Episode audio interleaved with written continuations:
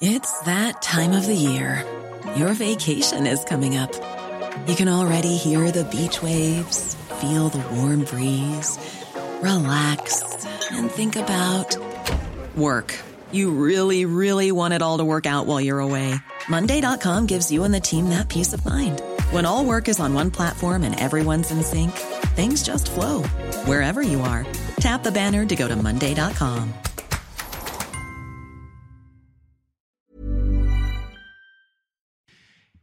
21h, top départ de Soir Info Week-end. Ah bah oui, Eric est 21h et c'est le début de notre émission. Et c'est un plaisir de commencer ce week-end avec vous trois. Je vous présente dans un instant. Mais d'abord, on fait un petit point sur l'info. Puis ensuite, on parlera de Zizou, un Marseillais au Paris Saint-Germain.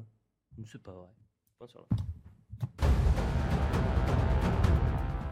Après plus de 100 jours de guerre, la France veut la victoire de l'Ukraine et le rétablissement de son intégrité territoriale, mise au point en fait ce vendredi par l'Elysée. Cela fait suite à la polémique déclenchée par les appels répétés du président Macron à ne pas humilier la Russie. En Allemagne, quatre personnes ont été blessées dans une attaque au couteau. Ça s'est passé dans une université à l'ouest du pays. L'auteur présumé a été interpellé par la police. Selon les informations de la presse locale, les victimes sont des étudiants, trois femmes et un homme. Enfin, en Espagne, les 2000 personnes évacuées dans la nuit de mercredi à jeudi en raison d'un violent incendie ont, pu regagner leur domicile. Les secours ont estimé ce matin que cet incendie était stabilisé. L'Espagne fait actuellement face à une vague de forte chaleur. Des pics à plus de 40 degrés sont attendus dans la région. Voilà pour le point sur l'information. Bonsoir Eric Revel, merci d'être présent. Messieurs. messieurs. Pierre Gentillet. Bonsoir. Vous étiez le premier à avoir vu la polémique. Il y a une semaine. Samedi soir, Jean-Luc Mélenchon qui tweet après euh, ce dramatique euh, refus d'obtempérer, enfin les conséquences de, de ce refus d'obtempérer. Vous étiez sur ce plateau. Oui, j'avais Il devait être mon téléphone. 22h55 et il alerte en direct en disant Mais attendez, vous avez vu la déclaration de Jean-Luc Mélenchon, ce qu'il a dit sur les forces de l'ordre? Et on est parti sur une demi-heure et on en parle depuis Ah, une a semaine. regardé son téléphone pendant l'émission. Euh. Je ne dis pas aux téléspectateurs ce que vous faites avec votre téléphone pendant les, les publicités. Jean-Louis Burga, bonsoir. Merci d'être avec nous. On parlera hein, évidemment de Jean-Luc Mélenchon pendant l'émission. Mais je veux qu'on commence avec un, un sourire, une respiration. D'ailleurs, Eric Revel, je pense que vous portez bonheur au Paris Saint-Germain. Vous étiez sur ce plateau lorsque euh, euh, Kylian Mbappé a prolongé avec le PSG. Et vous êtes sur ce plateau alors qu'aujourd'hui, il semblerait que ça se rapproche, le mariage. Je vais vous annoncer que je rentre dans l'organigramme du PSG. Non, je plaisante. Ah, vous plaisantez Parce que si vous rentrez dans l'organigramme, faites-moi une petite place. Mais que je reste aussi à CNews. En tous les cas, Zidane, le roi Zizou, prince de Marseille, qui pourrait franchir le Rubicon et arriver au Paris Saint-Germain. Alors, il y a des négociations, certains parlent d'accord. On est avec le roi de la radio, la voix de la radio, Jacques Vendroux, qui est avec nous, journaliste européen. Merci, Jacques, d'être avec nous. Bon, vous allez nous dire si c'est une info ou si c'est une intox, ce- cet accord imminent entre Zinedine Zidane et le, le Paris Saint-Germain. Mais avant, on va demander, on est allé poser la question aux Marseillais, c'est extraordinaire. Les Marseillais, qu'est-ce qu'ils en pensent? On écoute. Ce serait vraiment une énorme déception en fait. Parce que en tant que Marseillais, euh, Zidane, euh, ça, ça reste, même s'il a jamais joué à l'OM, ça reste quand même, euh, c'est quand même euh, une icône au niveau de, de la ville, euh, voilà. En plus, il va, vous imaginez, il va aller dans un club, c'est des malades de la remontada. C'est-à-dire que voilà, non, il ne faut, faut pas qu'il aille là-bas. C'est- la gagne, c'est la classe. Paris Saint-Germain, c'est- c'est c'est la loose, c'est la poisse. On le voit, ils, ils- ils- ils peuvent même, euh, ils peuvent même acheter tout ce qu'ils veulent, mais euh, ils ne la gagneront pas. Donc, euh, donc voilà. Ça y est, à jamais les premiers, évidemment. Il y a 900 km qui séparent Marseille de Paris. Là, on vient d'entendre les réactions des Marseillais, mais en fait, c'est un monde qui sépare les deux, les deux villes et les deux clubs de supporters. Ouais, ouais. Écoutons les Parisiens, ce qu'ils pensent d'une potentielle, une potentielle arrivée de Zidane au PSG. Je pense que c'est une bonne nouvelle dans le sens où là, ça permet dans le projet, bah, il devient de plus en plus entre guillemets, ça francise, enfin ça, ça devient un peu plus français. C'est-à-dire que on avait besoin de cette personne dans le vestiaire avec une carrière, avec euh, un charisme, euh, avec euh, des exploits, une réussite et des succès euh, pour mener l'équipe tout simplement. C'est que bénéfique. Je trouve que c'est une bonne chose parce que je pense que Zinedine Zidane va pouvoir recadrer les joueurs. Ils vont avoir une idée du club plus stricte et vont pouvoir euh, tous être euh, plus euh, respectueux et penser plus à l'équipe que alors qu'au côté individu- individuel. C'est quelqu'un qui a une aura déjà par rapport à déjà il a déjà gagné trois ligues des champions avec le avec le Real Madrid, mais en plus de ça, enfin, la plupart des joueurs euh, qui jouent aujourd'hui, le connaissent déjà. Enfin, ils connaissent qui était Zinedine Zidane avant, et euh, donc il a quand même ce rayonnement-là. Il l'impose dans un vestiaire. Je pense que déjà avec euh, Campos qui arrive en tant que conseiller sportif, Zidane il y aura la main mise sur le sportif. Donc ce qui n'avait pas Tourelle et Emery. Donc c'est ça qui apportera aussi une plus-value à son arrivée. Bon, s'il y a un match des supporters, les plus drôles, c'est Marseille, euh, lorsqu'on entend les, Parisiens. Jacques Vendroux, merci d'être avec nous, journaliste euh, européen. Jacques, info ou Atox, cet euh, accord imminent entre Zinedine Zidane et le Paris Saint-Germain L'accord n'est pas imminent. Il ne faut pas se la faire à l'envers. Il faut dire la vérité aux, auditeurs d'Europe 1 et également aux, aux, téléspectateurs de CNews. Il y a éventuellement des discussions. Dans tous les cas, l'accord n'est pas immédiat parce que je vous rappelle quand même un point de règlement qui me semble très important il faudrait quand même, à un moment ou un autre, si on fait venir Zinedine Zidane, pourquoi pas Pourquoi pas Et ce serait bien pour le football français. Il faut surtout annoncer à Pochettino qu'il n'est plus l'entraîneur de l'équipe du Paris Saint-Germain. Et pour le moment, eh bien, on n'a pas beaucoup de nouvelles du côté du, Paris Saint-Germain. Et le silence du Paris Saint-Germain m'inquiète un petit peu. Maintenant, jusqu'à 14-15 heures, j'étais confiant. J'avoue que j'étais confiant et je voyais très bien euh, euh, Zidane au Paris Saint-Germain. Et ce qui m'a légèrement refroidi, je dis franchement, c'est la déclaration d'Alain Migliaccio, qui est son agent historique depuis 30 ans. Alain a toujours été euh, un très très proche collaborateur de Zinedine Zidane, et il a annoncé, tout simplement, puisque je l'ai eu au téléphone longuement, et il m'a autorisé à le tweeter, en disant il n'y a pas de contact, ni de près, ni de loin, avec le Paris Saint-Germain et Zinedine Zidane. Donc, il y a peut-être de l'intox, évidemment, Peut-être qu'il y a une sorte de... Euh, on essaye de, se chambrer mutuellement ou de s'allumer mutuellement. Mais en tous les cas, il y a une possibilité, mais on ne peut pas annoncer là maintenant qu'il y a un accord immédiat parce que le cas Pochettino n'a toujours pas été réglé. Et je rappelle aussi que Campos a été nommé, je veux dire, euh, euh, conseiller du président du, du Paris Saint-Germain. Donc il y a une première décision qui a été prise. Ça, c'est le, c'est le plus important. Oui, mais alors Jacques, vous avez dit, vous avez raison, on va pas se raconter de salade. Euh, c'est un fait, vous l'avez rencontré, vous, Zinedine Zidane, avec l'un des invités sur ce plateau, Jean-Louis Burgas. C'était il y a une dizaine de jours. On va revoir cette photo. C'était à, à Roland Garros, lors d'un déjeuner. Jean-Louis Burgas, vous allez aussi nous, raconter quelques anecdotes. Ce déjeuner, quand même, vous avez de la chance. Vous étiez avec les plus grandes stars.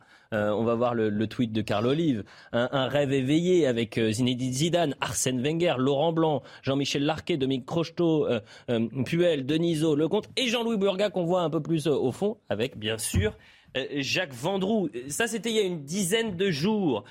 Jacques, est-ce qu'il y a des faisceaux d'indices qui nous laissent penser eh bien, que Zidane est plus proche de rejoindre le Paris Saint-Germain que de rester eh bien, ces prochaines semaines en vacances. Non, attendez, attendez. Il y a des indices, mais il n'y a pas des, des, informations, en tous les cas, je veux dire, définitives. Il y a forcément, à un moment ou à un autre, un semblant de conversation. Parce que d'abord, euh, si Zidane vient au Paris Saint-Germain, ça ne va pas se faire en un quart d'heure.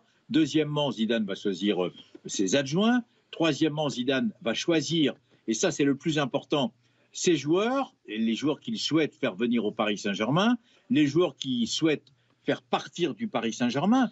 Mais au moment où on parle, c'est ça qui est important, c'est que rien n'est acté, rien n'est fait. Alors évidemment, moi je me souviens, dans une autre vie, il y a eu de nombreux joueurs, de nombreux entraîneurs qui ont été annoncés au Paris Saint-Germain, à l'Olympique de Marseille, à la Saint-Etienne, à l'Olympique lyonnais, et finalement ça ne s'est pas fait. Donc soyons, soyons, moi je souhaite de tout mon cœur, franchement, soyons prudents et je parle évidemment sous le contrôle de, deux grands amis, Jean-Louis Burga, qui était roi de l'information à TF1, il faut quand même le rappeler, et surtout euh, mon ami Eric Revel, qui était lui un vrai patron de France Bleu pendant de longues années.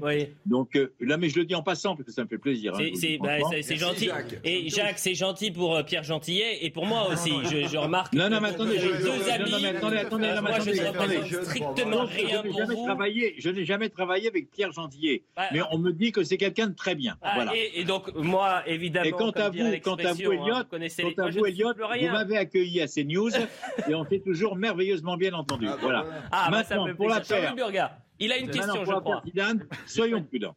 Une question que je veux décrire le personnage à qui on s'adresse. C'est lui qui avait organisé le déjeuner, je sais pas, on va peut-être revoir la photo, oui. dans ce déjeuner à Roland Garros, au moment d'une grande épreuve, et euh, il y avait tout de même autour de la table ce qui se fait de mieux dans le foot mondial. Mhm. C'était étonnant. Et le parrain de cette affaire, c'était tout de même Jacques Vendroux. Donc d'une part, je pense qu'il faut le triturer un peu plus, il doit en savoir plus qu'il ne dit. Ah, d'une part. Et ensuite, il euh, faut tout de même s'apercevoir d'une chose, c'est que euh, il est aujourd'hui au milieu, à, son âge, parce qu'il a tout de même une vingtaine d'années. Une vingtaine d'années. À son âge, il a repris une activité étonnante à Europe 1. Et c'est formidable. Et le travail que vous faites à Europe avec euh, Jean-François Pérez notamment, euh, euh, c'est un, plaisir de vous écouter régulièrement. Éric Revel, vous oui, Jacques, je voulais vous poser une question, si vous me permettez deux même. La première, c'est bon, on a bien expliqué, vous avez bien expliqué ce qui se passait autour de Zidane. Est-ce qu'il n'y a pas, comme souvent dans le foot, hein, une sorte de billard à trois bandes avec Bien sûr. Première question. Puis deuxième question. Vous parliez de France Bleu. Bon, vous vous souvenez de Stade Bleu présidentiel avec tous les candidats que vous aviez interviewés autour du sport, du foot. Pour Europe, ça vous donne pas des idées? Mais bien sûr que ça me donne des idées, mais ça, c'était dans une autre vie euh, où on nous faisait confiance, Eric. On est bien placé pour le savoir. Et c'est vrai qu'à Europe numéro 1, j'ai été accueilli merveilleusement bien. J'essaye tous les week-ends de faire des, entretiens qui sortent un petit peu de, de l'ordinaire. Et pour revenir à cette photo, c'est vrai que Zidane est venu nous voir, il a passé un moment avec nous. J'ai trouvé quelqu'un de serein, quelqu'un d'apaisé, quelqu'un de conquérant. Et en tous les cas, je ne serais pas étonné qu'on nous annonce dans quelques heures ou dans quelques jours que Zidane est signé au Paris Saint-Germain. Mais je répète. Ah, on y vient vous avez Ça y est, vous avez, raison, Jean-Louis. Non, mais non, non, non, non, mais je, non, mais je veux simplement dire, je veux simplement dire, je ne serais pas étonné et que dans l'intérêt, l'intérêt du football, ça serait merveilleux parce que Zidane, je le connais, c'est une très belle personne. Maintenant, je suis prudent parce que Alain Migliaccio m'a jeté le doute avec la conversation téléphonique que j'ai eue avec lui au milieu de l'après-midi. Vous l'avez répété. Une dernière question sur ce thème et ensuite on va parler d'un autre thème. D'ailleurs, vous pouvez rester avec nous, Jacques, parce que je crois que lors de la finale de Ligue des Champions, vous étiez au Stade de France. Et on va parler de ce qui se passe au Stade de France une absolue catastrophe puisque les fiascos s'enchaînent. Euh, euh, les vidéos surveillance du Stade de France euh, ont été jetées à la poubelle en quelque sorte. Elles n'ont pas été réquisitionnées par la justice. on devient, ça devient clownesque hein, cette histoire et on passe pour des amateurs dans le, monde entier. Mais restons un dernier mot, un tout dernier mot sur l'affaire Zinedine Zidane au Paris Saint-Germain. Je sais que Emmanuel Macron s'est entretenu avec Kylian Mbappé au moment de son choix pour rester au Paris Saint-Germain. Est-ce que vous avez eu vent de discussions entre le président de la République et Zinedine Zidane pour euh, arriver sur le banc du Paris Saint-Germain? La seule chose que je peux vous dire, c'est que le président de la République aime profondément le football. Et je ne serais pas étonné qu'il y ait eu des échanges, je veux dire, euh, sur le plan euh, affectif, parce que Zidane connaît bien le football, le président aussi. Donc je ne serais pas je ne serais pas étonné. Maintenant, euh, je veux dire, Zinedine Zidane, vous savez, tout ce, dont on parle en ce moment, tout ça est normal. Vous avez deux institutions qui s'affrontent, Zidane et le Paris Saint-Germain. Donc ça ne peut pas se passer en un quart d'heure. Hmm. C'est ces deux monstres qui vont peut-être s'associer. Mais je répète, restons prudents. C'est tout. Et si, et si, Zidane vient, mais c'est un jour merveilleux pour le football français. Mais c'est fantastique. Voilà voilà ce qu'on pouvait dire sur Zidane. C'est fantastique et c'est vrai, on attend et on espère évidemment pour euh, le foot français. Ce serait extraordinaire que Zinedine Zidane, enfant de Marseille, roi à Marseille, vienne au Paris Saint-Germain. Pourquoi? Parce que ça voudrait dire qu'il met euh, son amour pour euh, l'OM de côté pour aussi euh, permettre au, plus grand club français aujourd'hui. Sur les réseaux sociaux, les Marseillais ont commencé à dire on va faire des tifos Materazzi. Vous vous souvenez du coup de boule à Materazzi Bien sûr. Et d'autres disent que si Zidane entraîne le PSG qui viennent évidemment au Vélodrome, on va tous mettre des t-shirts Materazzi, pour rappeler ce fiasco français. ça, ça montre qu'une seule chose. Jacques, vous avez vu ça sur les réseaux sociaux Et s'il vient, ça veut dire que Zinedine Zidane est profondément français, comme Kylian Mbappé qui rêvait d'aller au Real Madrid. il, il, a, il, a, il est resté au Paris Saint-Germain parce qu'il sait qu'il peut marquer l'histoire de la Ligue 1 et l'histoire du Paris Saint-Germain. On a tout dit sur ce thème, Jacques, mais vous restez avec nous. On fait un petit point sur l'information. Et là, on commence le débat. Parce qu'on va parler du Stade de France et plus qu'une affaire d'État, cette histoire. Au lendemain du meurtre d'une collégienne de 14 ans, son petit ami qui a avoué le meurtre a été mis en examen et écroué. Une information judiciaire pour homicide volontaire avec préméditation ou guet-apens a été ouverte. Le jeune homme a été examiné par un expert psychiatrique concluant à une altération importante du discernement sans abolition. Il sera donc soumis à une sanction pénale. La Chine n'hésiterait pas à entrer en guerre si Taïwan déclarait son indépendance. Mise en garde lancée par le ministre chinois de la Défense lors d'une réunion à Singapour avec son homologue américain. Si quiconque osait séparer Taïwan de la Chine, l'armée chinoise n'hésiterait pas un instant à déclencher une guerre, quel qu'en soit le prix, a-t-il déclaré. De son côté, Lloyd Austin, le ministre américain de la Défense, demande à la Chine de s'abstenir de toute nouvelle action déstabilisatrice envers l'île de Taïwan. Voilà pour le point sur l'information. Bon, on a parlé de Zinedine Zidane, c'était important aussi d'avoir un peu de sourire et de respiration parce que l'actualité est étouffante. Deux semaines après le fiasco de la finale de Ligue des Champions, un nouveau scandale. Les images de vidéosurveillance du stade ont été euh, détruites. On parle de 220 caméras qui auraient pu permettre de comprendre un peu mieux ce qu'il s'est passé aux abords du Stade de France, comprendre qui a agressé euh, les euh, supporters étrangers, qu'ils soient anglais, espagnols ou même les supporters français. donc, en fait, ces caméras, ces vidéos n'ont pas été demandées à temps. On va regarder le sujet de Marie Conan et Adrien Spiteri.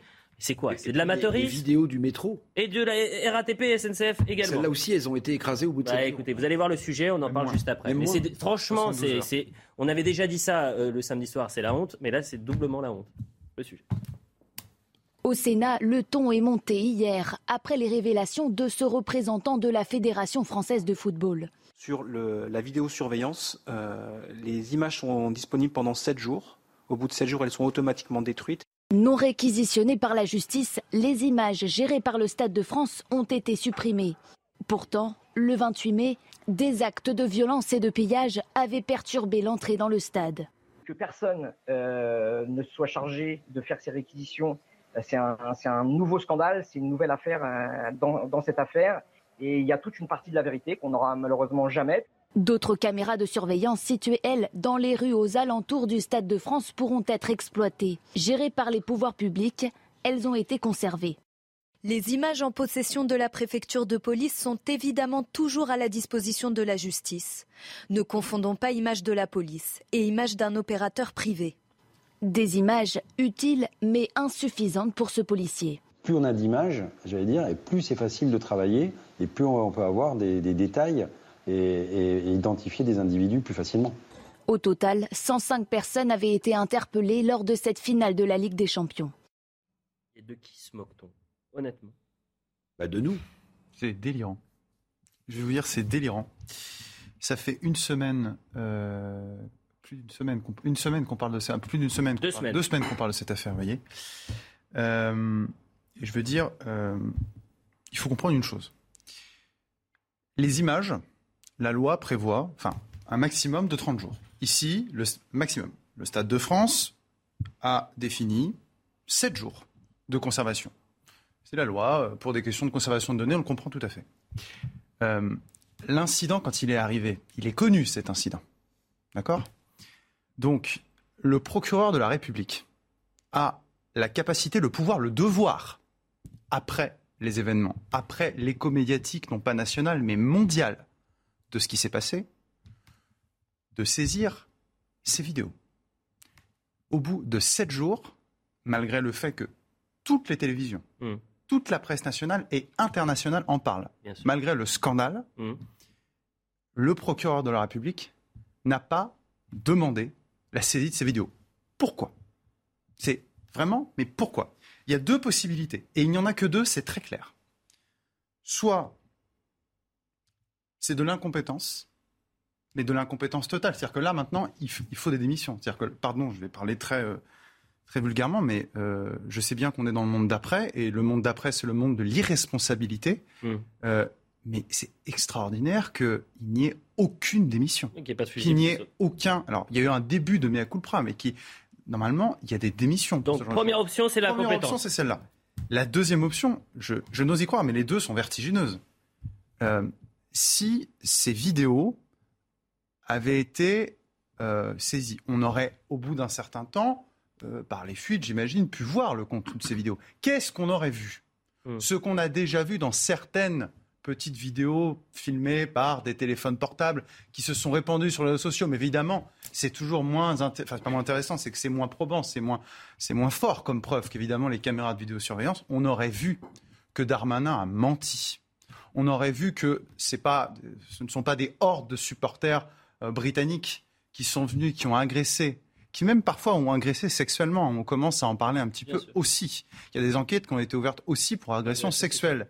Mais qu'il s'agit de populations manifestement locales qui viennent donc de Saint-Denis, de la Seine-Saint-Denis, en tout cas de pas très loin, et que ça ne correspond pas du tout à ce qu'a voulu nous faire croire Darmanin. Donc, je termine en un mot, je vous dis, dans tous les cas, mais dans tous les cas, nous sommes face à un scandale d'État. Une telle incompétence, c'est un scandale d'État. Et de l'autre côté, une telle omission volontaire pour des raisons politiques, pour protéger Darmanin, c'est un scandale d'État. Scandale d'État, messieurs. Éric Revel. Oui, bah, euh, le brillant exposé de, Maître Gentillet. de Maître Gentillet est parfaitement clair. Je, je pourrais le reprendre. Mais pour le coup, oui, oui, bah, oui, oui, il est dans son rôle et je, pas je le reprendrai. Alors, moi, je vais aller un petit peu plus loin. Ce qu'aurait permis euh, aussi ces vidéos, parce que la grande différence quand euh, vous avez des particuliers qui filment avec leur smartphone hmm. Et euh, cette vidéo de surveillance euh, du, grand, du Stade de France, c'est que vous avez un plan extrêmement large au Stade de France. Donc vous avez devant vous tout le parvis du Stade de France, pour ceux qui le connaissent. Et là, vous auriez pu non seulement euh, vous rendre compte si oui ou non les Anglais étaient en cause ou pas, mais surtout, vous auriez pu identifier les agresseurs. Parce qu'en réalité, les photos, on sait très bien, ça se travaille, vous auriez pu avoir le visage pour ceux qui n'avaient pas de capuche, de ceux qui ont agressé, volé. Et puis on aurait euh, la temporalité aussi. Oui, absolument. Alors, ce qui m'a frappé aussi, je vous le dis, c'est euh, la déposition du, préfet, euh, l'allemand, le préfet de police de Paris, devant le Sénat, où j'ai trouvé que la morgue de ce haut fonctionnaire ne pouvait pas réconcilier la France avec la haute fonction publique quand on prend de tellement haut les gens comme le préfet de police les a pris. Et surtout, il a pris de haut des sénateurs qui sont des élus de la République au suffrage indirect, mais qui sont des élus de la République. Lui, il est révocable, comme il le dit euh, le préfet à Notom tous les mercredis en Conseil des ministres, mais il a une façon d'expliquer les choses. Et le plus grave, hmm. et le plus grave, c'est les chiffres qu'il cite. Vous savez, les fameux 40 000 Anglais. Il dit 20, 30, 40 000. Il dit 30, 20, c'est même pas un problème de chiffres. Donc en fait, on se rend compte que euh, oui, c'est sans doute, sans doute un scandale euh, d'État. Et vient s'ajouter là-dessus, ce qu'on a appris, je crois, ce soir, c'est que les vidéos du métro par lesquelles arrivent la plupart des supporters étrangers ou ceux qui ne viennent pas en voiture, comme la plupart des gens qui se rendent au Stade de France, que ces vidéos, Jean-Louis, ont également été, au bout de 72 heures... Oui, le délai est encore plus court. Le délai écrasé et que, et que ni la justice ni le procureur n'a trouvé normal de demander à visionner ces vidéos alors qu'on est devant un événement international. Et je rajoute juste cet exemple qu'on donnait tout à l'heure. Vous avez un hold-up dans une banque, Jean-Louis. Immédiatement, que fait la police Elle demande à visionner la vidéo qui, a été, qui, est installée devant toutes les banques pour voir comment les malfrats sont arrivés. Bah Et eh bien là, devant une affaire internationale, personne, par incompétence ou par volonté de cacher, n'a pris le soin de demander à mettre ces vidéos de côté. C'est incroyable. Jean-Louis, je vous donne la parole, mais comme Jacques est avec nous et qu'il était au Stade de France ce soir-là, je me permets de faire un dernier mot avec euh, Jacques Vendroux, puisque ensuite, après la publicité, on sera euh, avec euh, un avocat justement spécialiste de, ces situations. Jacques, quel regard vous portez sur cette soirée qui a été un, un fiasco sur toute la ligne? On pensait qu'on en avait vu le bout, et finalement, chaque jour, à chaque jour suffit sa peine. C'est une mascarade franchement, du début jusqu'à la fin, c'est une mascarade. Et je rejoins évidemment euh, tous vos intervenants. Je pense que tout le monde a fait sa connerie au même moment. Et donc là, si vous voulez, ça s'est terminé par une catastrophe en images. Je veux dire, heureusement, il n'y a pas de mort. Heureusement, il n'y a pas de blessés. Euh, il y a malheureusement un certain nombre de personnes qui n'ont pas pu assister à cette finale de la Ligue des Champions. Mais moi, ce qui m'inquiète surtout, et je me pose la question, c'est cette histoire de vidéo. Alors qu'il y a eu des erreurs, qu'il y a eu des, des, mensonges, etc., euh, je ne peux pas l'accepter, évidemment, mais cette histoire de vidéo, la, RATP qui doit effacer ses trucs au bout de, de, trois jours ou quatre jours, euh, les la différentes vidéos qui émanent euh, soit du Stade de France, soit de, de l'UFA, qui doivent être, effacées également, moi je suis étonné, moi je suis étonné je ne vais pas accuser les uns ou les autres, mais je vous rappelle quand même, j'y étais, donc je suis bien placé pour le savoir, j'ai eu des difficultés pour entrer dans le stade, il y avait beaucoup de monde. L'UEFA est responsable à 150%. Non mais l'UEFA c'est l'organisation. Pardonnez-moi, euh, la France, euh, le, le, la préfecture de police de, euh, c'est la sécurité des supporters. Mais bien sûr, la sécurité mais, mais la à sécurité. l'extérieur du stade. Mais, Elliot, la sécurité, la sécurité, c'est sous l'autorité de l'UEFA. L'UEFA bah, est l'organisateur. Mais j'entends pour les vigiles, mais excusez-moi, c'est aussi de mais pour tout, que de- mais pour tout, mais pour tout, Pas pour mais tout. pour Bah tout. c'est une justement une, une, une organisation qui est partagée à l'intérieur de l'enceinte. C'est évidemment l'UEFA. Qu'est-ce que je vous ai dit? Qu'est-ce L'organisation que je avec vous ai les dit, Elliot vigiles, Chacun fait sa connerie au même moment. Bon, bah écoutez. Bon, merci Jacques. On vous retrouve évidemment sur Europe 1. Merci beaucoup. Euh, Et sur CNews. Et sur CNews, bien sûr. Vous, avez- vous savez que vous êtes le bienvenu. Vous êtes toujours le bienvenu. Et, et on embrasse chaleureusement Jean-François Pérez qui travaille avec vous à, à Europe. Et on vous souhaite euh, bah, longue route à Europe. Vive Europe 1, vive CNews, la publicité. On revient dans un instant. On continue de parler de ce fiasco au Stade de France. 21h30, la suite de Soir Info Week-end, toujours avec Pierre Gentillet, Éric Revel et Jean-Louis Burga. On parlait de ce fiasco au Stade de France. On n'arrive pas à comprendre comment euh, on ne peut pas euh, récupérer des vidéos de surveillance qui sont pourtant essentielles pour comprendre les faits, comprendre les violences, euh, qui a été agressé, qui sont les agresseurs. On a 220 caméras qui euh, euh, protègent, ou en tous les cas qui, qui, qui, qui surveillent le Stade de France, qui aujourd'hui partent euh, en fumée parce que le procureur de la République ne les a pas réquisitionnés. Juste avant la publicité, Éric Revel, vous, vous expliquiez que vous aviez été surpris par les déclarations de Didier Lallemand, euh, le préfet de, de police qui était auditionné par la commission du Sénat, et notamment par son attitude. J'ai été stupéfait. Stupéfait. On l'écoute pour les téléspectateurs. La dernière chose, et j'en aurai terminé, messieurs les présidents, vous l'avez dit de manière très nette, vous n'éludez pas vos responsabilités, vous dites à l'évidence c'est un échec. Quelles conséquences en tirez-vous à titre personnel? Merci, messieurs les présidents. Alors, Madame de la Gontrie, oui, vous avez raison. Euh, Merci de vous soucier de, de ma situation personnelle. Euh, je ne suis pas sûr que ce soit le sujet, mais je vous y répondrai en privé euh, si vous le souhaitez. Euh, Préfet, allez-y. Mais que- quelle importance ma situation personnelle Mais enfin, franchement, je suis un, haut fonctionnaire. Je suis révocable ad notum tous les mercredis. Euh, c'est quoi votre problème, Voilà. Très bien. ben, elle vous a été posée et vous me donnerez acte que j'y ai répondu. Elle a été posée, vous me donnerez acte que j'y ai répondu. C'est pas le problème de la sénatrice, hein. c'est le problème de tous les Français qui se disent moi quand je, je commets une faute dans mon entreprise, dans, dans ma vie, quand il y a une faute qui est lourde, qui a des conséquences sur le, le reste de mes employés, et ben moi on me demande de faire mes valises. Et là aujourd'hui quand ça se passe au sommet de l'État, alors que ça a des conséquences sur le- l'ensemble de la planète et sur l'image de la France, vous nous regardez en disant c'est quoi votre problème? Il faut entendre Jean-Luc Burga, mais juste. Ouais. Non, mais- Merci, merci, ça je- fait- je- je- gentil, ça fait un bien moment, sûr. ça fait un Ouais. moment. Juste une parenthèse parce que vous la passerez sans doute pas à l'extrait. Il y a ce que j'appelle le lampiste de la Fédération française de football. Alors je vais écorcher son nom, Monsieur Prévost. On va l'écouter. Après. Qui lui, en allemand, on lui a demandé de monter au feu. C'est lui qui révèle que les vidéos ont disparu. D'une extrême dit- violence. Et il dit pourtant, j'étais là, je les ai vus, c'est d'une extrême violence. Alors, alors en fait, il désamorce pas du tout la chose. Ben non, je dirais au qu'à l'insu de son plein gré, Bah au oui. contraire, il en rajoute. Parce qu'il dit, il n'y a plus de vidéos, on est désolé, elles ont disparu au bout de 7 jours. Mais alors ce que j'ai vu, c'était invisionnable. Erwan Le Prévost, on l'écoute. Et Jean-Louis Burga, ensuite vous avez. Sur le- la vidéosurveillance, euh, les images sont disponibles pendant 7 jours. Au bout de 7 jours, elles sont automatiquement détruites et la seule façon, c'est qu'on aurait dû avoir une réquisition pour les fournir aux, aux- aux différentes populations. En revanche, ce que je peux vous livrer, c'est le sentiment que Didier et moi-même avons eu en étant au PC Sécurité toute la journée. Euh, les images sont extrêmement violentes. Réquisition qui n'a pas eu lieu? Alors que la justice a été saisie dès le samedi soir? La justice a été saisie pour, euh, sur la base de l'article 40 sur le- la, le- la- la fausse billetterie. Louis Burga. Alors, euh, mes chers confrères ont, ont bien parlé autour de, de ce- de ce plateau euh, pour dénoncer un complot organisé euh, par l'État. Vous commencez C'est pas ce qu'ils ont dit, ça. hein. Moi, Ils n'ont pas dit ça. hein. moi, Faute je- lourde de je l'État vois- au minimum. Je vois, je vois d'abord. Attendez, laissez-moi, laissez-moi. Bien sûr, pardonnez-moi. Pardonnez-moi. J'y vois d'abord, essentiellement, une énorme, comment dire, salade de fruits macédoine d'erreurs et de bêtises. Bon. J'ai tourné beaucoup de films animaliers dans ma vie, et quand il y a, par exemple, on filme une bande de loups, et qu'il y a tout d'un coup deux loups qui se battent, tout d'un coup, on ne sait pas pourquoi, tous les loups se mettent à se battre. Ça, ça se- ça se déclenche comme ça.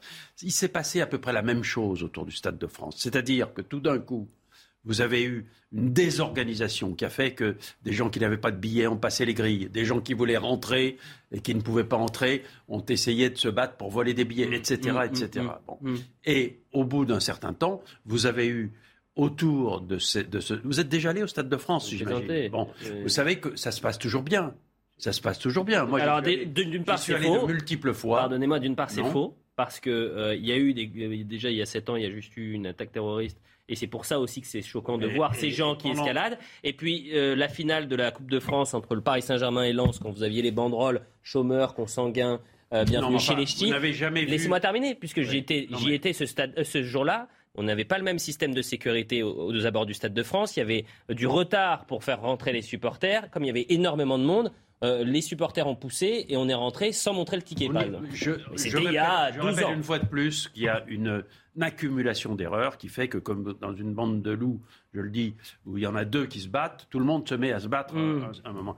Il y a eu, curieusement, curieusement, dans ce Stade de France, où je suis allé de multiples fois, où on est en général très bien reçu et où, en général, c'est assez bien organisé. Il y a eu, autour de ce, de ce Stade de France, curieusement, des Anglais qui ont été complètement désorganisés et des Espagnols. Ah bah, c'est la faute des Anglais et et des des Espagnols. Espagnols pour qui ça s'est bien passé. Il se trouve, laissez-moi deux, deux secondes. Il se trouve, curieusement, que le mot hooligan, il vient d'où? Mais non. le mot mais hooligan, il vient de chez les Anglais. Bon, et, bah, que c'est les Anglais et que les Anglais sont tout de même les rois Mm. de la désorganisation des Français. Vous Ils pensez que ce sont les Anglais qui ont C'est la faute des je Anglais. ne dis pas qu'ils ont, qu'ils ont. Je ne dis pas ça. Mm. Je dis simplement qu'il se trouve que les Anglais ont profité d'une situation pour Mais nous attendez, mettre la alors, tête c'est très intéressant. Franchement, Jean-Louis, c'est arrêtez. et- soyons un peu sérieux. la dernière chose, Regardez, c'est les très Anglais, ça, qui désorganisent, qui agressent. Non, mais soyons sérieux. Vous attendiez C'est très quoi intéressant. Vous Non, mais attendiez attendez, je peux quoi vous poser dans une question. D'après vous, qui est quoi responsable de ces images attendez. Est-ce que ce sont des quoi de Anglais que nous voyons Vous attendiez quoi de plus avec ces images Mais on attend d'avoir les images. responsables, On les a de, connaître. C'est très Il y a des- intéressant. il y a des réseaux sociaux Attendez. Vous allez me dire que c'est le billet qui a agressé le supporter. D'abord, Jean-Louis Bourguet, il a commencé sa démonstration par quelque chose, moi, qui me choque. Parce que c'est lui qui compare ces voyous, qu'on appelle des racailles, à des animaux. L'ensauvagement. À des animaux. L'ensauvagement. Il, il compare une meute de loups Mm. à des êtres humains qui se seraient comportés de la même manière. Donc, Mm. je vous laisse évidemment la responsabilité de vos Je l'assume. Mm. Deuxième chose, eh bien, vous avez le mobile, mon cher Jean-Louis Bourgat. Pourquoi? Parce que vous avez raison, les Anglais ont eu par le passé, et ils y ont mis fin, une tradition de hooliganisme. Voilà. Oui, mais justement, pourquoi est-ce que le ministre de l'Intérieur a désigné, a désigné d'office les Anglais Parce que c'était beaucoup plus crédible avec cette tradition d'hooliganisme que de désigner des supporters espagnols. Parce que les Anglais Voilà. ont dénoncé. Oui, oui, mais les Espagnols, vous les avez Mais vous entendus. les avez entendus, les entendu Espagnols Maintenant, dernière chose, et je me Oui. tais sur sujet qu'on a tous oublié. Personne n'en parle plus. Qui a mis un point d'honneur à organiser cette finale de la Champions League la au. Stade de France? Le président de la République. Ah. Or, tous les gens de sécurité, les experts vous disent qu'il faut au moins une dizaine de mois. 18 mois. Quand la guerre a été déclarée en Ukraine, Oui. Saint-Pétersbourg, qui devait organiser cette compétition, a évidemment été rayé de la carte et interdit. Le président de la. République s'est précipité pour dire nous allons l'organiser, en pensant sans doute que ce serait une grande fête. En trois mois, nos Et problèmes. comme dans toutes les, les- les- les- les démocraties ou les systèmes politiques, le pain et les jeux, ça marche toujours auprès du peuple. La grande, le grand problème, c'est que les experts n'ont eu que trois mois pour organiser cette compétition. Donc en réalité, Et alors si- à ce moment-là, vous mettez tous les moyens pour euh, mais le- bien le- sûr, le mais ce que je veux dire, c'est que Et vous assumez l'erreur. mais c'est que je- ce que je veux dire, c'est que si vous dites détricotez la plotte, Ouais. au bout d'un moment, au bout de la plotte, il y a qui? Il y a celui qui a fait des pieds et des mains pour organiser ce match. Ça, c'est votre. Non, mais moi, écoutez, tous les arguments, on va pas refaire le match. C'est-à-dire, on va pas revoir ce qui s'est passé, que- que si c'est la faute.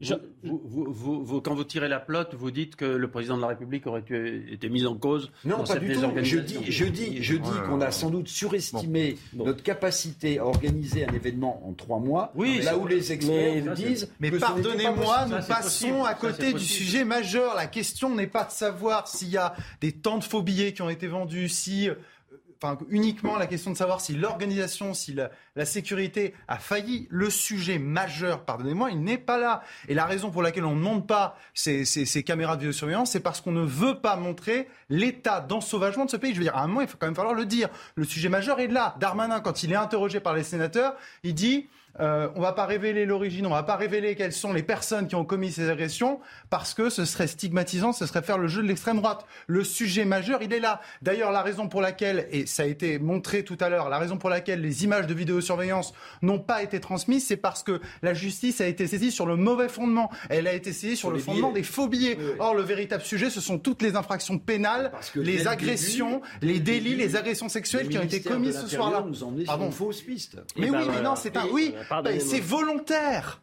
Deux C'est questions, deux questions. volontaire. Pourquoi, pourquoi, pourquoi est-ce qu'on a vécu une soirée comme ça, ce, soir-là, pardon, alors qu'il y a des dizaines de soirées. Demain soir, il y a une soirée qui est organisée euh, par un, un, un DJ, euh, euh, DJ Snake. hein, Mais c'est au Parc des Princes, rien à voir. Princes. Bon, est-ce pourquoi Parce que que un événement qui a été sans doute médiatisé Pourquoi cette et que vous désorganisation avez des banques qui sont venues, et c'est ce dé- montré Non. ces images de vidéosurveillance, et qui ont saisi des proies, les et on l'a ingrédients, vu. les ingrédients n'étaient pas français uniquement. Les ingrédients n'étaient mais pas je suis d'accord français. avec vous. Personne ne dit C'est ça, Mais non, c'est Jean-Louis, on est avec. qui vont n'ont pas du énormément de liquide dans les poches, Mais alors les supporters anglais et espagnols. Elles se vendaient à viennent 3000 Paris, euros les Ils ont places. liquide dans les poches, évidemment. ils espèrent en racheter parfois au marché au noir. Donc et- pas- bandes non mais attendez, on va pas refaire, on va pas refaire le pourquoi ça s'est passé comme ça. Moi, je peux, je- la seule chose qui m'intéresse, c'est que avec les vidéos, on aurait pu comprendre pourquoi ça s'est passé comme On ça. Et des- qui est responsable? a qu'avec les vidéos, Jean-Louis, On a des Jean-Louis, vidéos et ce procès. mais les vidéos, on les a pas. On a vidéos, 220 vous le savez, caméras qui sont vous vous écartées. On est en direct avec Cyril Dubois. Automatiquement s'effacent. Cyril Automatiquement, Dubois, c'est maître Cyril. Dubois, merci d'être avec nous. Pardonnez-nous pour le retard parce que vous deviez être euh, là un peu plus tôt, mais vous avez vu, les esprits ch- s'échauffent sur le plateau. Avocat euh, au barreau de Paris, avocat des supporters du Paris Saint-Germain. Donc vous avez un peu l'expérience des, des soirées qui tournent mal, si je puis me permettre, si je peux le dire Oui, comme ça. alors- Bon, racontez-nous ce qui s'est passé là- là et donnez-moi euh, votre sentiment, votre ressenti sur, euh, sur ces caméras donc euh, qu'on ne pourra pas utiliser et qui auraient été essentielles afin de comprendre et de connaître les responsables de ces violences et ces Et la, agressions. et la vérité. Alors, d'ores et déjà, on, on voit qu'un fiasco d'organisation est en train de s'ajouter un fiasco euh, judiciaire, puisque les, les bandes RATP et du Stade de France euh, ont- ont- n'ont pas été réquisitionnées et ont donc été effacées. Ce qui pose euh, un, grave problème pour manifester, et pour, pour essayer de comprendre ce qui s'est passé et euh, de permettre d'identifier les auteurs euh, d'éventuelles violences. Mais je voudrais surtout dire euh, là que les supporters de Liverpool, que vous, qu'un de vos intervenants a décrit comme étant euh, des hooligans euh, habituels, euh, c'est un peu une vieille grille de lecture de- du supporterisme anglais. Euh, c'est le SL, c'est les années 80-90. Là, les supporters de Liverpool euh, étaient venus voir le match, étaient venus en famille, et je sais que les associations de supporters là-bas en Angleterre sont en train de se regrouper, de, euh, recouper tous les éléments et de préparer des plaintes en France euh, pour, euh, pour voir juger les auteurs euh, d'infractions et de violences dont ils ont été victimes. Donc là, les supporters de football ont été les victimes de, de violences. Et pourquoi est-ce que les supporters espagnols ne portent pas plainte? Il y, a- il y a aussi, il y a, il y a y aussi, mais vous l'avez, non, vous l'avez bien compris. Bah, parce que ça les s'est pas passé que en Espagne. Mais on, va écouter des Mais- témoignages, Jean-Louis, vous le savez très bien. On va entendre. Moi, la, euh, la clé, c'est aussi ce que les gens racontent et ce qu'ils ont vécu. Quand vous avez des pères de famille qui vous disent j'ai eu la peur de ma vie, que mes enfants étaient avec moi personne- et on se faisait agresser et, les ne le agresseurs nous souriaient. Personne ne le nie. Bah, vous êtes en train de me dire pourquoi il y a plus que les Espagnols que les Bah, Anglais parce que, parce que tout simplement, il y a un milieu dans lequel ça s'est passé et un autre milieu dans lequel ça s'est pas passé. Moi, parce que c'est une question de partage aussi. J'attends les On va écouter quelques témoignages. Tiens, on va écouter quelques témoignages. Vous restez euh, avec nous, euh, évidemment, euh, Cyril Dubois. Mais écoutons ce premier témoignage du- du- d'un des. On en a eu des dizaines sur l'antenne. Mais c'est important d'avoir ces supporters qui demandent aussi des excuses. J'attends d'abord des excuses de l'UFA. Ils se sont excusés, mais ils ont aussi dit qu'on était en retard. Je suis arrivé deux heures avant. Mes amis, trois heures avant. À quel point est-on supposé arriver en avance pour un match de foot?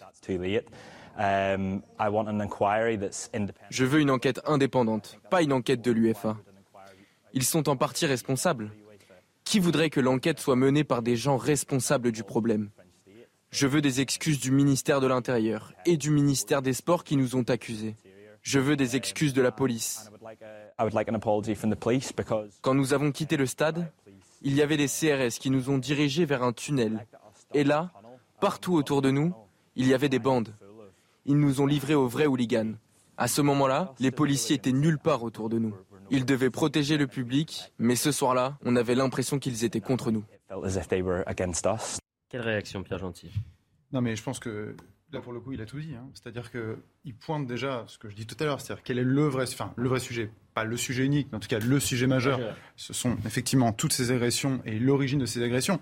Je note d'ailleurs, pour l'anecdote, que Gérald Darmanin, il n'y a aucun problème en 24 heures avant même le début d'une enquête pour dire que ce sont les Anglais, pour pointer les Anglais du doigt.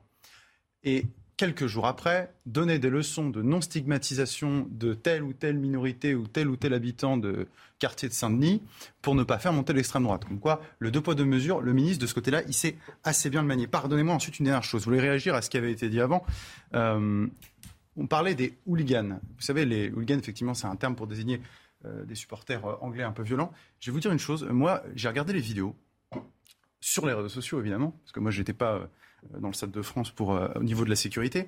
et voyez-vous, les seules vidéos que j'ai vues de supporters anglais, je, d'ailleurs, je l'ai mis sur mon compte Twitter, enfin, je l'ai retweeté, ce sont des supporters anglais qui nettoient la rue, d'accord Mmh. Qui nettoient la rue. Des diff- Non, non, non, mais ça révèle un Ouais, comportement. attendez, Par pour le contre- coup, place de la Nation, non, là où il y avait la fan zone, c'était un bazar. Par Ils ont mis contre, toute la nuit pour. euh, Non, mais ce genre de comportement, je ne l'ai pas vu de l'autre côté. Ouais, bah, Pardonnez-moi, de l'autre côté, moi, l'écrit très britannique et très anglais de Nick la France. Pardonnez-moi, je suis désolé. Je suis désolé de vous le Bon. dire. Mais ça, ça, ça, par contre, ce, sont, ce ne sont pas les supporters anglais. Donc je pense que faut pas eux qui se sont mal, arrêter mal cette- comportés. Cette sorte de jouissance du fait que les Anglais nous mettent la tête sous l'eau sur cette histoire. Mais Je- personne je- n'est si, heureux de cette situation. Mais si, enfin, on se- Mais personne. On, on- on baisse la tête sur le- sur- sur- sur- devant la guillotine pour, pour des Anglais qui n'ont pas à nous donner de leçons dans ce genre d'événement. Enfin, vous le savez depuis longtemps. Jamais les Anglais, mais enfin. C'est votre avis, Jean-Louis, mais franchement, été- je suis étonné. hein. Jamais les Anglais n'ont été des modèles dans ce genre de système. J'ai été, alors je, je vais vous dire, je, ça remonte à quelques années, mais Eh ben j'étais ça a correspondant de changé. TF1 à Londres pendant deux ans. Je sais très bien comment les Anglais voient les Français et l'organisation des Français. Ils se sont précipités dans cette histoire, et nous, on en rajoute, on en rajoute. on en 21h, et c'est- ça va être de notre faute aussi si les caméras elles ont été supprimées. 21h46, le point sur l'info.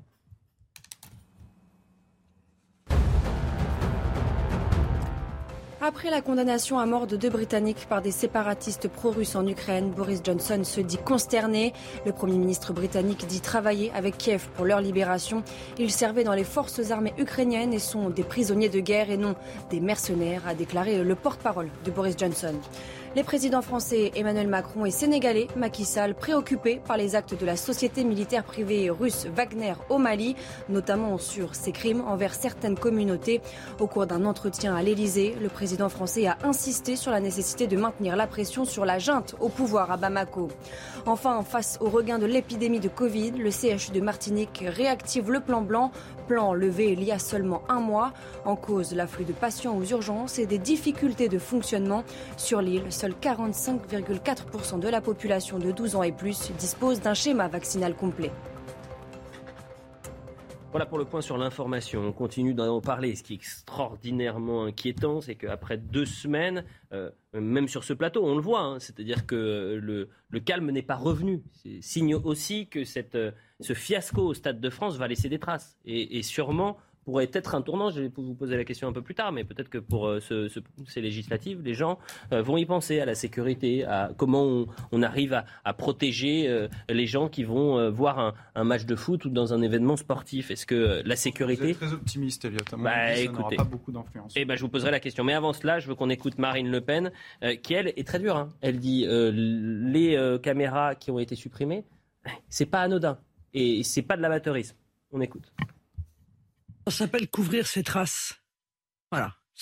Euh, je pense que je n'ose pas imaginer que nos dirigeants soient incompétents au point euh, de ne pas avoir immédiatement compte tenu de l'écho, bien entendu, euh, que cette affaire du Stade de France a eu, pas seulement d'ailleurs dans notre pays, mais à l'international, immédiatement demander que leur soient euh, transmis les vidéosurveillances.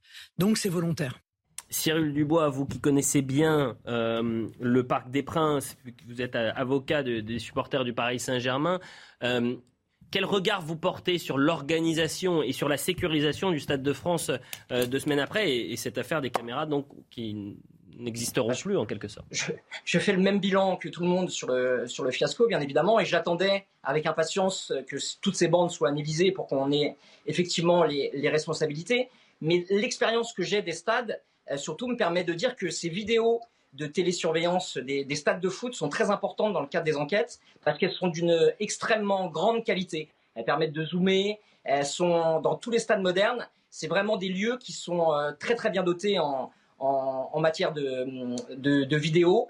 Et donc la disparition de ces bandes, c'est vrai que pour les, pour les enquêteurs qui, euh, qui vont essayer de retrouver les auteurs d'éventuelles violences et qui vont essayer de, comprendre ce qui s'est passé. Euh, c'est vrai que c'est un, vrai manque. Alors autant euh, là sur le, fait que les réquisitions euh, ne soient pas intervenues dans le, délai qui, est, celui du Stade de France de 7 jours, dans un premier temps, j'y ai vu évidemment une grande incompétence et je me suis dit qu'on avait peut-être un peu perdu de vue, comme il n'y a pas toujours des matchs au grand stade, peut-être qu'on on avait oublié qu'il y avait ce délai de 7 jours pour le, grand stade, ce qui est une, erreur, énorme. Mais le fait que les vidéos de la RATP aient aussi été écrasées, alors que tous les jours, il y a des réquisitions dans le cadre d'agression ou de violence, de vol dans le métro, le fait qu'on n'ait même pas pensé qu'il y avait un délai de 72 heures pour, euh, pour la RATP et pour les vidéos de la RATP, ça, ça m'interpelle. Ça m'interpelle. Bon bah merci beaucoup pour euh, pour cette euh, décryptage et on va continuer d'en parler. Allez-y.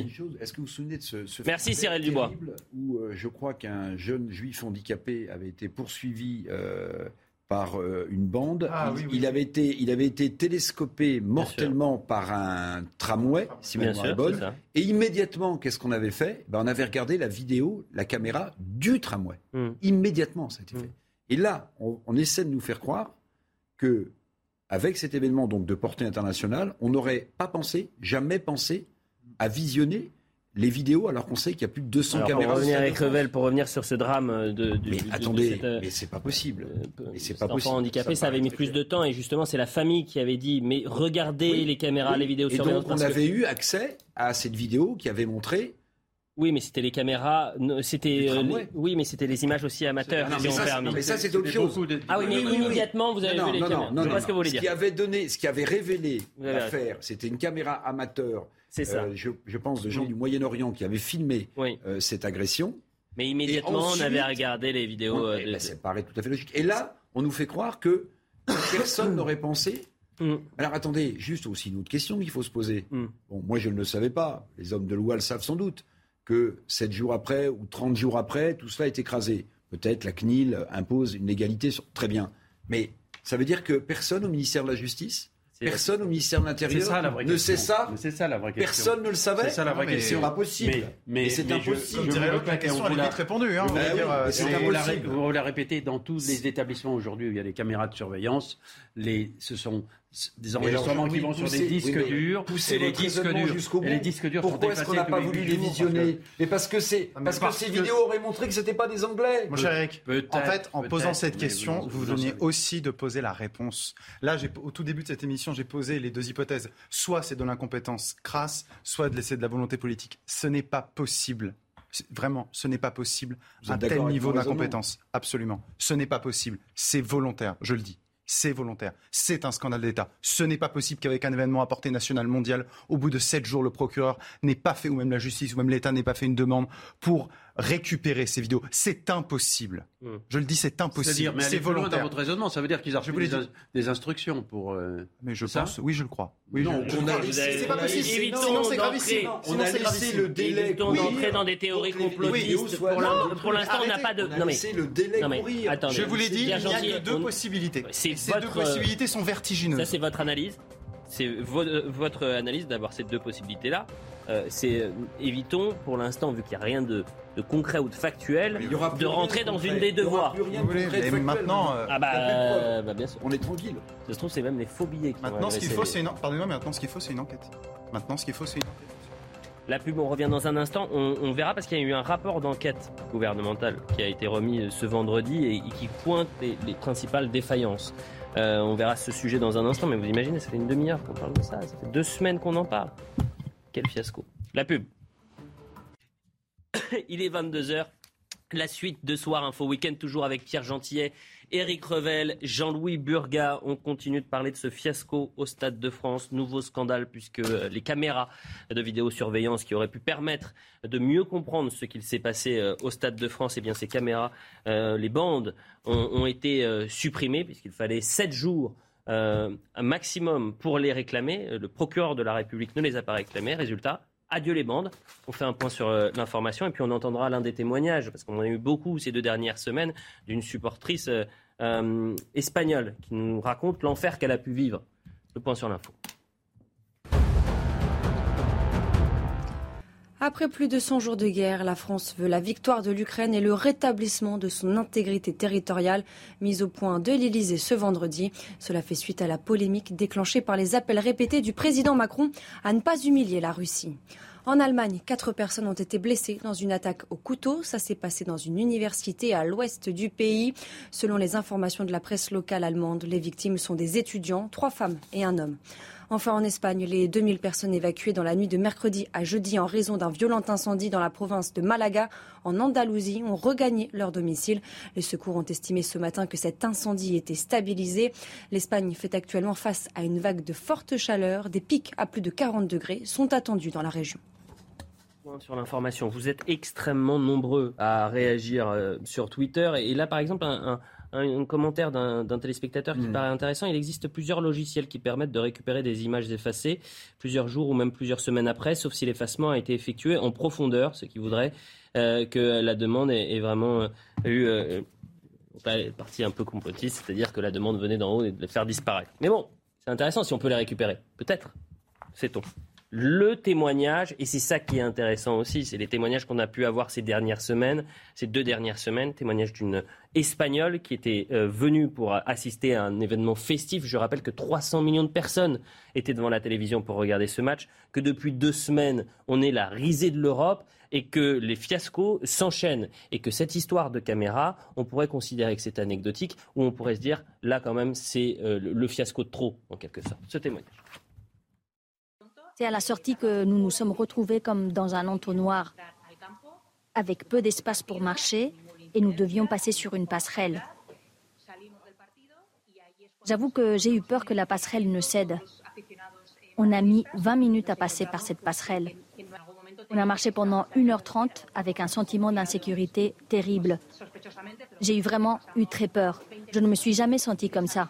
Je me suis sentie comme si j'étais dans le Bronx. Vers 2h30 du matin, un homme est arrivé et nous a proposé de nous amener à Charles de Gaulle. On a payé 100 euros et nous sommes partis à l'aéroport. Est-ce que ce fiasco va laisser des traces, messieurs? Inévitablement. Inévitablement.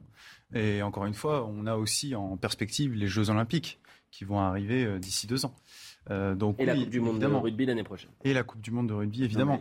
Donc il va y avoir évidemment des traces qui, qui vont rester, mais pas uniquement sur des questions d'organisation. Hein. Écoutez ce qu'a dit euh, là votre, votre intervenante, enfin en tout cas la personne qui témoignait, la supporter euh, espagnole. Elle a dit à un moment, elle a dit j'étais dans un sentiment d'insécurité tel, on se serait cru dans le Bronx.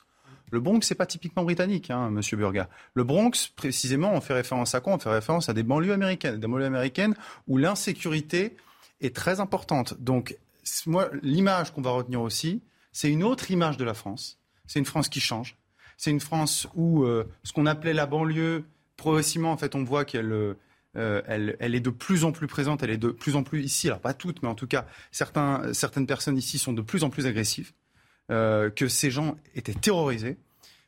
L'image qu'on a de la France à l'étranger, que certains, je pense notamment des touristes chinois, qui ont de la France, mm. en disant c'est un pays de cocaïne, c'est un pays de raffinement, c'est un pays où il fait bon vivre, cette image progressivement est en train de s'éclipser. Il n'y a, rien qui vous a marqué à la fin du témoignage de cette euh, dame espagnole, pour ceux qui connaissent Paris le, stade euh, de France en Seine-Saint-Denis euh, à Roissy, ça doit faire 20 km et le chauffeur de taxi lui a demandé 100 euros. Oui, 100 euros. 100 euros il y a des gens qui ont profité. il y a eu plusieurs témoignages là-dessus. Jusqu'au bout. Bien sûr. Elle dit 100 euros pour faire du Stade de France à Roissy. Mais bon. puis, on parle de risée. Alors, on subit une risée internationale qui, à mon avis, est justifiée. Mais avec l'affaire des vidéos, on va subir une risée intersidérale.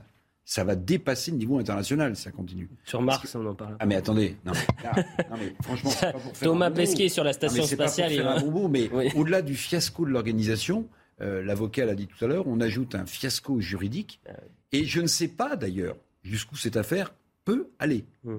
Peut aller. Euh, et voilà, est-ce que ça se termine simplement comme ça? Impossible. Est-ce que ça se termine avec des démissions? Est-ce qu'on verra après les législatives la formation d'un nouveau gouvernement? Jusqu'où cette affaire peut aller? Il y a deux choses. Qui me-. Il y a deux choses qui me gênent dans votre procès. euh, c'est pas un procès, Mais si, mais si, Non, vous non, êtes dans non, un procès, un procès. Et bien entendu, au sommet, du, au sommet des, des- des accusés, il y a un homme qui s'appelle le président de la République aujourd'hui et qui est en campagne électorale. Bon, voilà, on est à deux jours des élections. Vous êtes dans un procès à destination du gouvernement. C'est évident, c'est clair. Il y a Non, non, toujours c'est eu- votre évidence, Jean-Louis. Moi, je le eu- vois pas comme il y a ça. toujours eu des, des affaires de- qui, qui relèvent des informations générales. Je me souviens de l'histoire de Papy Devoise, etc., avant des élections, qui sont utilisées, remuées, touillées, jusqu'à...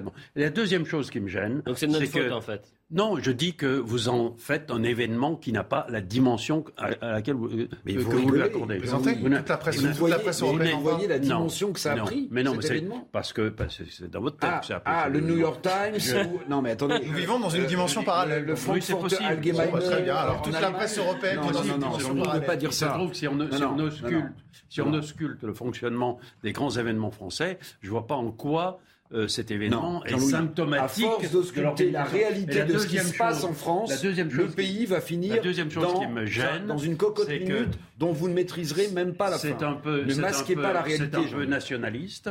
C'est que je n'aime pas Non, mais que oui. les Anglais passent leur temps passent leur temps à nous donner des leçons d'organisation. Vous l'avez dit, mais là, c'est une. Espagnole Ah, qui témoigne. Oui, Donc voilà. Qui dit pas du tout la même chose d'ailleurs. Elle n'a pas été agressée. Elle dit simplement qu'elle était dans une, sur une passerelle où elle était, elle se sentait. euh, voilà. C'est-à-dire que vous traitez les supporters anglais de menteurs, en fait. Je dis que les supporters anglais. Parce que vous croyez que les racailles qui les ont agressés, ils savaient s'ils étaient Je- espagnols ou mais Je ne veux anglais pas absolu- je veux pas absolu- les, les racailles qui les ont agressés, bien entendu.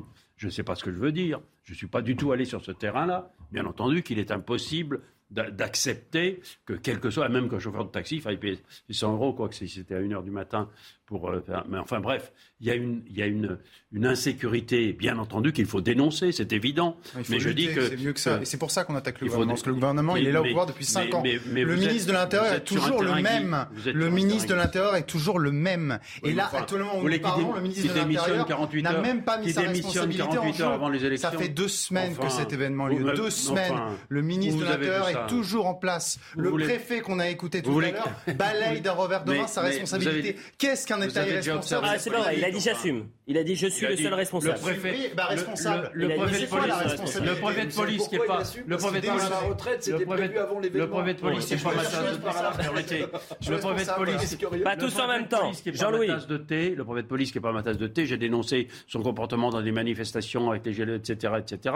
Je dis que le préfet de police, il est allé aussi loin qu'il pouvait. Il a dit qu'il avait fait des erreurs, le préfet de police, devant les sénateurs. Donc, Bah Didier Lallemand, je suis le seul responsable. On l'écoute et ensuite on passe à autre chose. Enfin, on va revenir euh, sur euh, cette euh, déclaration. On passe d'un refus d'obtempérer du côté de Jean-Luc Mélenchon à la police tue.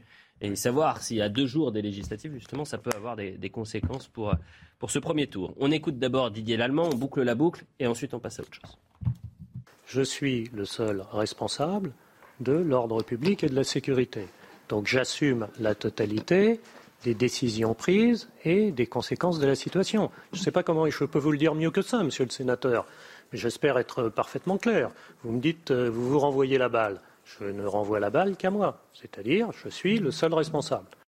Je suis le seul responsable, on va voir ce qui va se passer après, mais euh, c'est vrai que c'est une nouvelle affaire qui s'accumule et les fiascos s'accumulent autour de ce Moi, fiasco généralisé. Monsieur Lallemand, mais son courage, euh, il est à minorer parce qu'en réalité, je vous le rappelle, il Mm. doit partir à la retraite avant même les événements du Stade de France. Il doit partir à la retraite. Donc c'est extrêmement facile de dire je suis le seul responsable. Mais qui est le patron du préfet de police de Paris? Le premier flic de France, j'imagine? Bah oui, le ministre de l'Intérieur. Donc c'est quand même, euh, si vous voulez. Bon, on, va voir comment tout ça va évoluer, mais euh, encore une fois, Jean-Louis Burga, si cette affaire avait été clarifiée dès le début, si on nous avait pas mis sur une fausse piste, si on nous avait pas jeté en pâture les Anglais, peut-être qu'il n'y aurait pas de sujet politique. Le sujet politique que vous dites que j'exploite, si j'ai bien compris vos propos, parce qu'il y a des élections législatives, euh, il n'y aurait pas de sujet politique, mon cher Jean-Louis, si le gouvernement avait été extrêmement transparent depuis le début. Si même, si même euh, Gérald Darmanin, au lieu de se ruer sur un seul et unique coupable, qui serait parce qu'il y a une tradition qui est maintenant résorbée de hooliganisme en Angleterre, Hmm. qui était les Anglais désignés, s'il avait dit attendez, Tiens, il aurait même pu dire attendez, pour en avoir le cœur net, on va regarder les vidéos du Stade de France. puisqu'on a-. Bon, eh ben il n'y aurait pas de sujet politique. Évidemment. Sauf que, sauf que, il s'est lui-même, je pense, mis dans un tunnel dont il n'arrive pas à sortir. Avançons. Il nous reste quelques minutes pour cette première mi-temps de, de Soir Info Week-end dans l'actualité cette semaine. Ce sont évidemment les mots de Jean-Luc Mélenchon. Et je me tourne vers euh, Pierre Gentillet, puisque la semaine dernière, vous étiez sur ce plateau samedi soir. Et c'est vous qui m'avez alerté en direct sur le tweet de euh, Jean-Luc Mélenchon, qui en a fait plusieurs, hein, bien évidemment, Euh, mais euh, sur euh, la déclaration. Je rappelle juste que euh, c'est cette déclaration de Jean-Luc Mélenchon, c'est en réaction au drame de samedi dernier où les forces de l'ordre ont dû faire usage de leur arme contre un véhicule refusant de se soustraire à un contrôle et fonçant sur l'un des leurs. La passagère a été euh, tuée, elle est morte de ses blessures, et le conducteur, lui, est grièvement blessé, mis en examen pour tentative d'homicide. Les trois policiers qui étaient placés en garde à vue cette semaine ont- sont sortis libres et sans poursuite judiciaire. Et hier, dans le Tarn, euh, Emmanuel Macron, mais on l'entendra dans une seconde, a répondu à Jean-Luc Mélenchon. Je- Jean-Luc Mélenchon qui passe du refus d'obtempérer à la police tue et le groupe factieux Alliance justifie les tirs et la mort pour refus d'obtempérer. La honte, c'est quand? Écoutez la réaction d'Emmanuel Macron et ensuite on en parle. Quand j'entends des voix qui s'élèvent, et dans ces périodes électorales, il est normal que des sensibilités s'expriment, que la vie démocratique vive, qu'on puisse exprimer des convictions différentes pour que les citoyens puissent faire leur choix. Mais il y a des choses que, de là où je suis, je ne peux pas accepter. C'est qu'on insulte celles et ceux qui risquent leur vie pour protéger la nôtre. Et donc, écoutez, hier, c'était Adrien Quatennens, le bras droit de euh, Jean-Luc euh, Mélenchon, qui était l'invité de France Télévisions autour d'un débat pour les législatives. Cet enjeu qui est national, euh, à savoir la police et ce- cette actualité dramatique, était dans, dans les débats. On l'écoute. Si sur ce plateau, il y a des gens qui supportent que la police fasse la justice et rétablisse la peine de mort pour un refus d'obtempérer, nous non. Voilà ce que nous disons. Et nous ne mettons pas tous les policiers dans le même Donc il faut qu'ils se laissent rouler dessus, les policiers. Faut que les Monsieur policiers Bardella, se laissent écraser, Monsieur c'est ça que vous Bardella, êtes en train de nous Monsieur dire. Bardella, la femme qui est décédée de 21 ans était passagère, donc elle n'est même pas, elle, en cause dans le refus d'obtempérer. Donc les policiers doivent se laisser rouler dessus. Oui, nous proposons de changer de doctrine, parce que nous ne supportons plus ce que nous voyons actuellement, ce que nous avons vu au Stade de France, ce que nous avons vu à la gare de l'Est, ou parce qu'il y a une pagaille, des policiers se mettent à gazer. Oui, un problème pas avec les policiers, avec la doctrine qui est employée. Et nous, notre intention, je le dis, puisque je termine là-dessus, c'est de recruter 12 000 policiers supplémentaires, 65 000 recrutements dans la justice, et d'en revenir à une police de proximité. Est-ce que ces déclarations euh, de euh, Jean-Luc Mélenchon et consorts, c'est-à-dire que dire la police tue, peut être un tournant Comment vous décodez, décryptez cette actualité-là? Eric Revel. Alors, je vais vous dire, je vais être tout à fait honnête avec les déclarations de Katnins. Où il y a un problème dans la police, actuellement, Mhm. c'est un problème de doctrine. Pourquoi? La gendarmerie, qui est un corps militaire, a une doctrine établie dans euh, les fonctions qui sont les siennes et s'y tient. La police, au gré euh, des locataires de la place Beauvau, du ministère de l'Intérieur, peut changer de doctrine. Vous vous souvenez, pendant l'affaire des Gilets jaunes, Bien sûr. il y a eu un maintien de l'ordre qui parfois a été extrêmement brutal, avec une doctrine qui n'était pas tout à fait la même sous Castaner et sous l'actuel ministre de l'Intérieur. Donc la question de la doctrine de la police, la question de la formation, c'est un sujet central. Mais, une fois que j'ai dit ça... Pour euh, revenir je- sur les chiffres. Bien sûr, revenir sur les chiffres. Bon, euh, les 24 000 d'obtempérer, refus, voilà. 24 000 Vous en par avez- an. Vous en avez 14 000 dans la police, je crois, et 12 000, 26 000 et 12 000 dans la gendarmerie. Voilà. Et donc ça fait 24 000 Voilà. refus d'obtempérer en moyenne, Voilà. 280 usages d'armes manuelles. Alors, bon, quand on entend Jean-Luc Mélenchon qui tweet euh, la police tue, alors si on s'arrête au début de la phrase, la police tue, oui, la police peut être amenée à tuer pour se défendre. Oui, j'ai jamais entendu un policier ou vu un policier quand euh, il vous demande de vous arrêter, ben vous vous arrêtez. Hein, quand il demande de contrôler les papiers, ben vous faites contrôler les papiers. J'ai jamais imaginé un seul instant qu'un policier puisse tirer euh, pour le plaisir de, tirer. Mais où c'est quand même scandaleux les propos de Jean-Luc Mélenchon et j'espère que je vais faire vous faire sourire sur un sujet grave, je l'ai déjà dit mais je le répète, imaginez que Jean-Luc Mélenchon devienne Premier ministre. Hmm. Qui assurera la sécurité du Premier ministre à Matignon? C'est un groupe de protection des hautes personnalités qui dépend d'où? De qui? De la, Directement de la Direction générale de la police nationale. Hmm. Donc vous imaginez le sujet. C'est-à-dire que vous avez eu un candidat qui deviendrait Premier ministre, qui aurait vilipendé, stigmatisé la police, qui finalement, dans la plupart des cas, ne fait que son devoir, même si on ne peut pas écarter les bavures, et qui serait protégé par des policiers. Mais cette situation, je pense, ces déclarations ont mis Jean-Luc Mélenchon dans une sorte de corner républicain. Un corner rab- Il se cornérise, ça c'est une bonne question, tiens. euh, Où euh, justement il, il- il tape là où il sait que ça peut faire écho et que ça peut marcher pour, pour la suite euh, électoralement. Alors, je peux vous répondre, mais est-ce que juste avant, je peux réagir Ben, évidemment, vous pouvez faire ce que vous voulez. Je voudrais juste euh, Dans le respect. rappeler une petite chose, c'est euh, nous Français, nous avons une langue qui est assez riche et euh, les mots comptent et on peut utiliser certains mots à escient. Quand on dit la police tue et après il y a le service après-vente de Quatennens qu'on a entendu et qui nous dit nous ne visons pas tous les policiers. À ce moment-là, il fallait pas dire la police tue, il fallait dire des policiers ou certains policiers. S'il a prononcé cette phrase, il l'a fait à escient. Et c'est là où je vais arriver à répondre à votre question. Mais je note quand même, et c'est amusant, c'est que la gauche, une certaine gauche, la gauche radicale, peut se permettre de faire des généralités, peut se permettre de faire des amalgames, là où elle aborde les amalgames qui sont faits par la droite et par une certaine partie de la droite, et qui même parfois est condamnée. Hmm. Voilà. Je note ce deux poids deux mesures. Il y a une bienveillance Évidemment. du côté de tiens, c'est intéressant. Évidemment, ça. mais juste pour répondre maintenant Bien sûr. à votre question, Elliot, euh, je, alors je suis peut-être à rebrousse-poil là pour le coup, mais si on fait uniquement de l'analyse euh, électorale, moi mon sentiment c'est que euh, la NUPES, donc l'alliance très large de gauche, de la gauche radicale jusqu'au PS, je pense qu'avec ses propos, malgré tout, ça ne va pas tant desservir que ça Mélenchon. Vous savez, Mélenchon, euh, souvenez-vous, pendant la campagne présidentielle, il avait attaqué les policiers. Souvenez-vous l'échange chez Cyril Hanouna où il avait attaqué. Euh, j'ai dans l'émission. Vous y étiez, Tout à fait. Je Eh bien, passais juste ça ne l'a pas empêché Ouais. de faire 23% à l'élection Oui, présidentielle. mais là, il veut pas faire 23%, il veut Oui. gagner. Il veut être à Matignon. J'y arrive, j'y arrive. C'est pour ça que je pense qu'au premier tour, il va mobiliser parce que ça parle à une petite partie de la France, à une partie de banlieue. Il a fait de très gros scores en banlieue. En Seine-Saint-Denis, il fait, je crois, plus de 50% dès le premier tour. En même temps, il a fait que le premier tour. Donc je pense qu'au premier tour, je, suis désolé, ça ne me plaît pas, mais je pense qu'au premier tour, ce sera gagnant. Par contre, au second tour, ce sera très, très, très difficile. Pourquoi? Parce que là, on va voir un phénomène intéressant. C'est-à-dire qu'à mon avis, le front de gauche, enfin le front de gauche, la, la, la, la NUPES, va avoir le même problème que le Front National en 2017 ou même, euh, souvenez-vous, euh, au régional en 2015. C'est-à-dire qu'ils vont devenir un repoussoir absolu. Ils n'ont pas de réserve de voix. Ils n'ont pas de réserve de voix et ils auront une partie de la droite et même, même de la droite, droite de la droite, qui ira voter LREM plutôt que de voir des députés France Insoumise. C'est pour ça qu'on risque d'avoir une très grosse majorité LREM à l'Assemblée nationale. 22h15, on fait le point sur l'information. Ah bah oui, le point sur l'info, c'est important. 56 femmes violées ou agressées sexuellement en 30 ans. Le procès de Dino Scala, 61 ans, surnommé le violeur de la Sambre, s'est ouvert ce vendredi devant les assises du Nord. Les victimes avaient entre 13 et 48 ans au moment des faits. Cet ancien ouvrier et entraîneur de clubs locaux de football a reconnu la grande majorité des accusations. La Finlande veut construire des clôtures sur sa frontière avec la Russie. Helsinki dit craindre que Moscou utilise des migrants pour exercer une pression politique. L'annonce intervient après la candidature de la Finlande à l'OTAN qui fait redouter aux pays nordiques des représailles dites hybrides de la part de Moscou.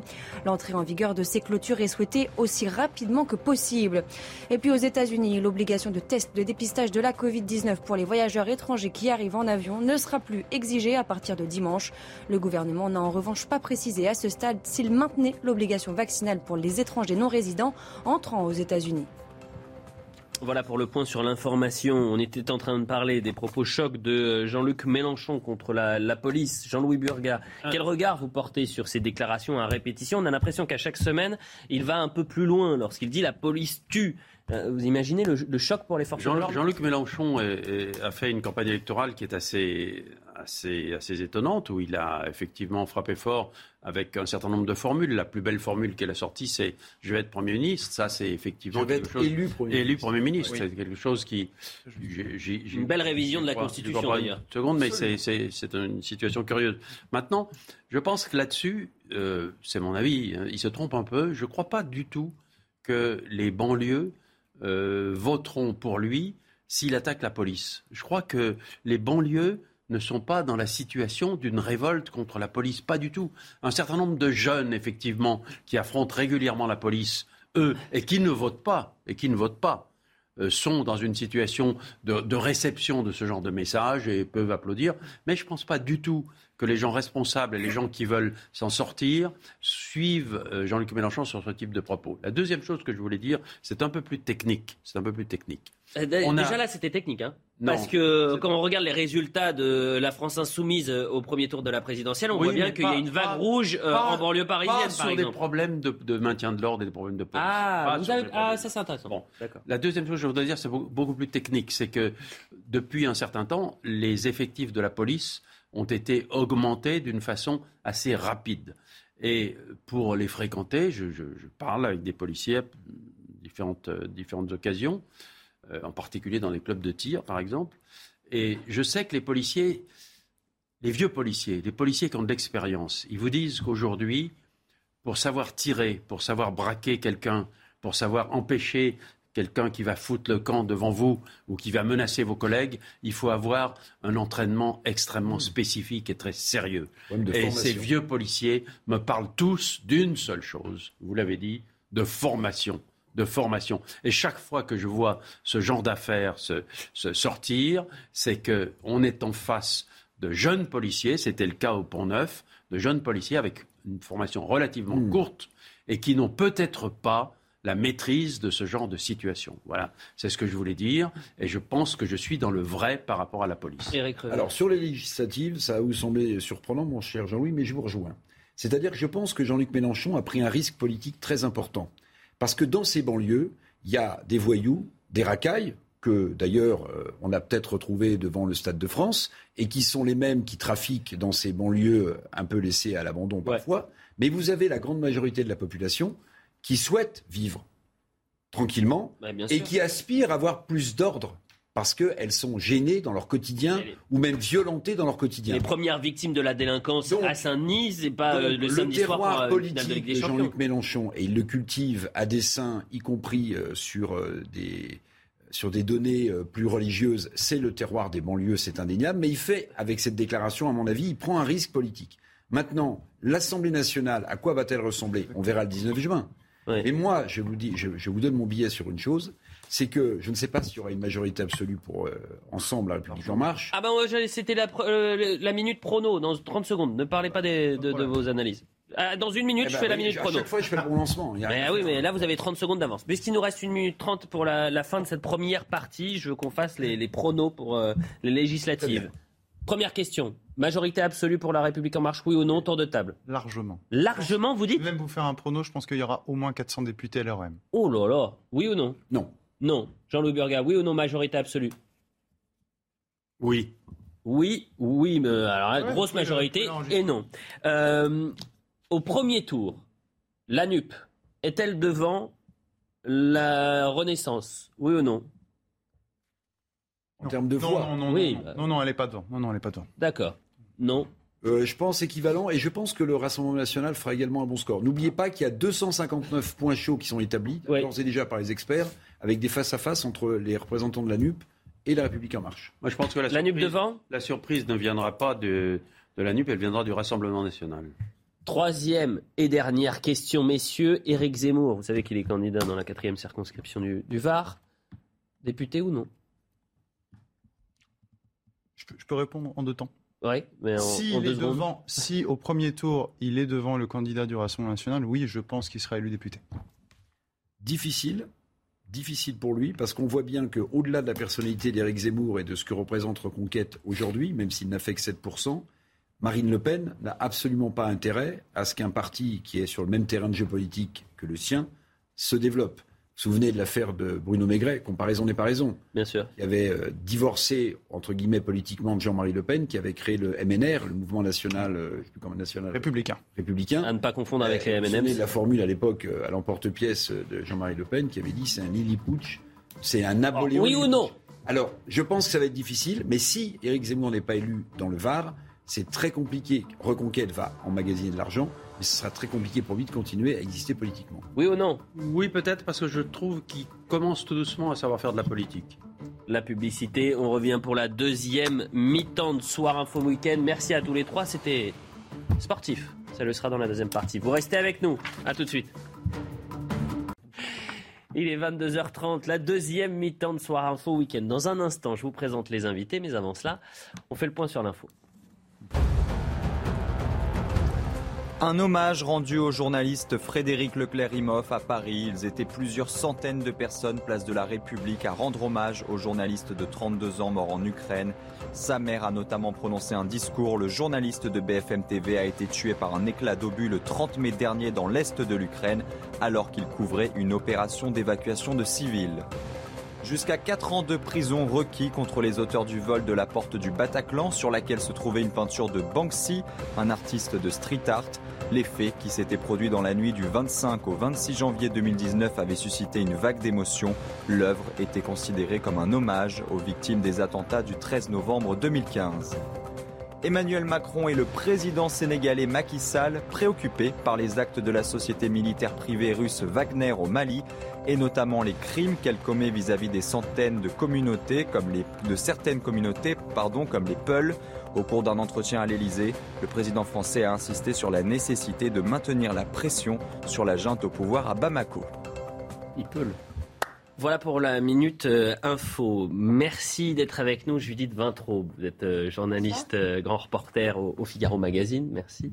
on va parler un peu de Nicolas Sarkozy, qui est dans le Figaro Mag de ce vendredi, qui sort du silence et qui soutient encore la majorité. Voilà, voilà.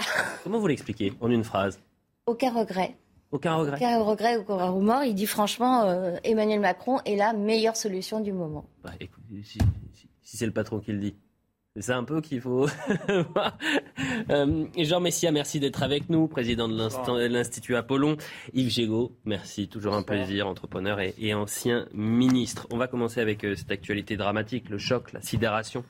Après le, terrible drame à Clessé en Saône-et-Loire et la découverte d'un corps sans vie d'une jeune fille de 14 ans. C'était hier matin. Son petit ami de 14 ans également a reconnu les, les faits. On a du mal à, à trouver du rationnel dans, l'irrationnel.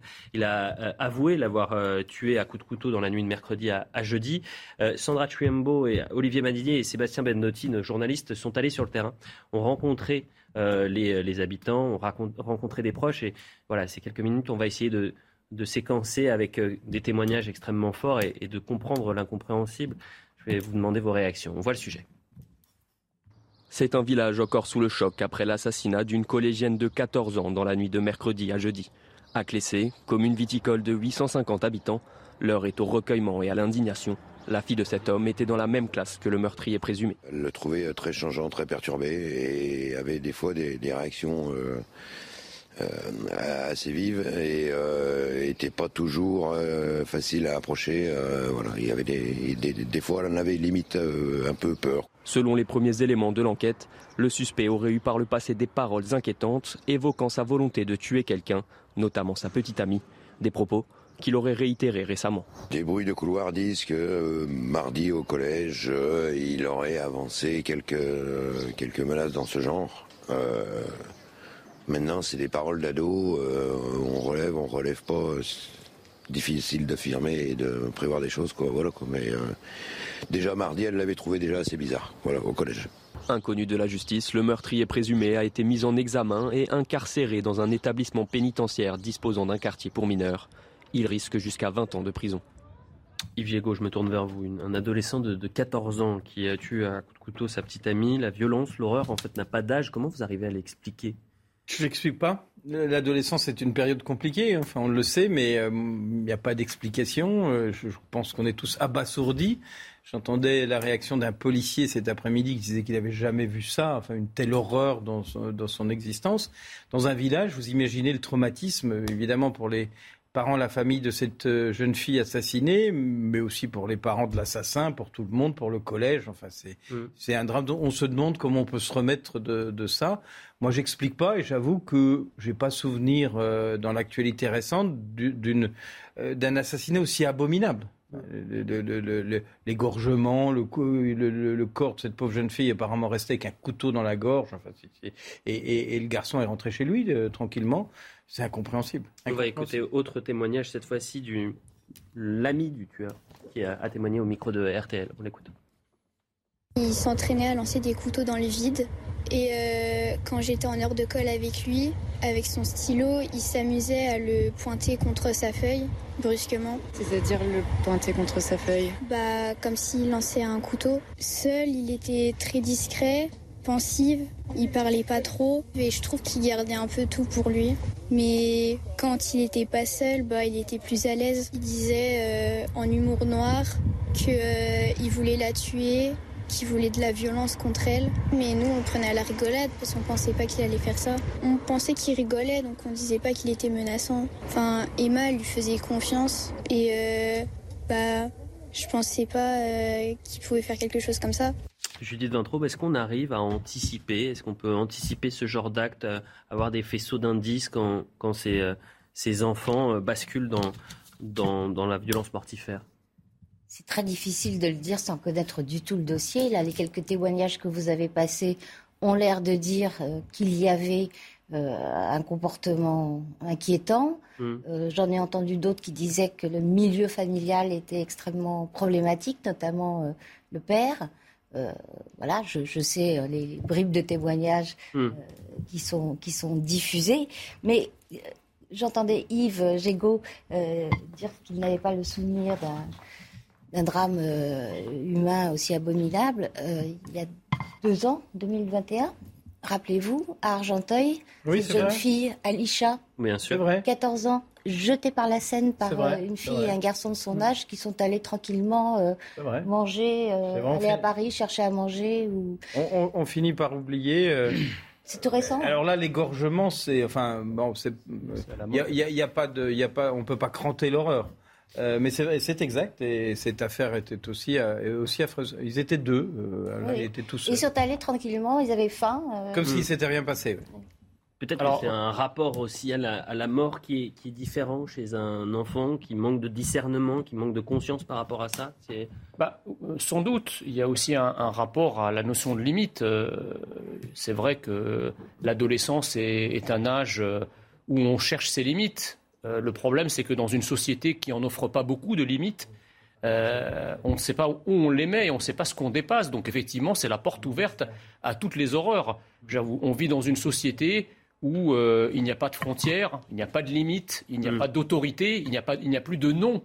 Le nom N-O-N, euh, parce que tout simplement, il n'y a plus le père. Le, le nom du père N-O-M euh, en a disparu. il était là. Euh, avec, oui, mais justement, il n'était pas là pour, il n'était pas là pour, pour, pour, euh, comment dirais-je, pour lui offrir des limites. Au contraire, Vous n'en savez rien, mais, quand- même, je veux dire, quand on regarde un petit peu la société, en tout cas la, la- la- la société dans laquelle évoluent nos, nos jeunes, elle est quand même, c'est une société anomique, c'est-à-dire où la règle, si elle existe, est piétinée sans beaucoup de risque finalement d'une sanction, que ce soit d'ailleurs une sanction pénale, une sanction euh, à l'école. On a une espèce de toute puissance de l'individu qui s'affirme dans sa liberté, dans sa totalité, et que rien ne Mm. semble arrêter. Évidemment, euh, l'adolescence, qui est euh, l'incandescence du dépassement du- des- des- des limites, eh bien, euh, ça, ça aboutit. D'ailleurs, j'entendais un témoin, le, le témoignage du docteur Berger. euh, Ah bah tiens, euh, Maurice Berger, voilà, qui, qui- pédopsychiatre. qui- qui disait que justement euh, euh, les, les victimes allaient être de plus en plus jeunes à cause justement de cet état de,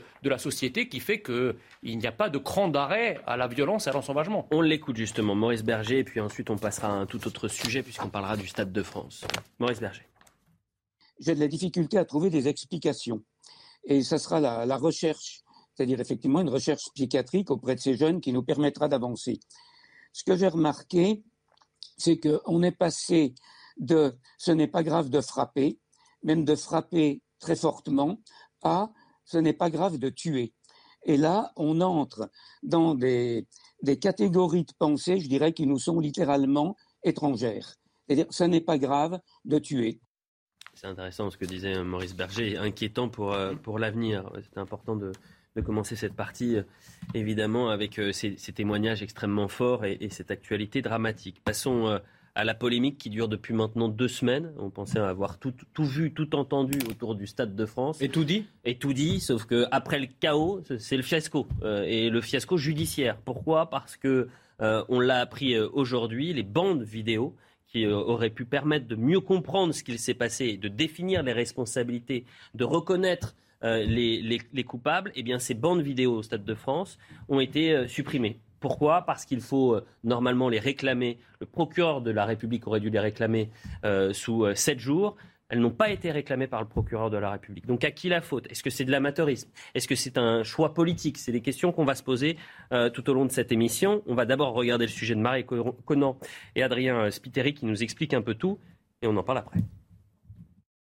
Au Sénat, le ton est monté hier après les révélations de ce représentant de la Fédération française de football sur la vidéosurveillance. Euh, les images sont disponibles pendant 7 jours. Au bout de 7 jours, elles sont automatiquement détruites. Non réquisitionnées par la justice, les images gérées par le Stade de France ont été supprimées.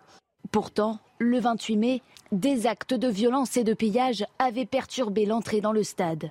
Que personne euh, ne soit chargé de faire ces réquisitions, euh, c'est un, nouveau scandale, c'est une nouvelle affaire dans cette affaire. Et il y a toute une partie de la vérité qu'on n'aura malheureusement jamais. D'autres caméras de surveillance situées, elles, dans les rues aux alentours du Stade de France pourront être exploitées. Gérées par les pouvoirs publics, elles ont été conservées. Les images en possession de la préfecture de police sont évidemment toujours à la disposition de la justice. Ne confondons pas images de la police et images d'un opérateur privé. Des images utiles mais insuffisantes pour ce policier plus on a d'images, j'allais dire, et plus c'est facile de travailler, et plus on peut avoir des, détails et, identifier des individus plus facilement. Au total, 105 personnes avaient été interpellées lors de cette finale de la Ligue des Champions. Nous sommes en direct avec Denis Jacob, que je salue, secrétaire général d'Alternative Police. On va essayer d'y voir un peu plus clair avec vous dans un instant, mais je fais d'abord un, tour de table. Après un tel fiasco, ne pas réquisitionner les, les images, c'est quoi? C'est de l'amateurisme? C'est une faute politique? C'est un choix? Euh, Vous en pensez quoi? Allez, tout de suite, Jean Messia.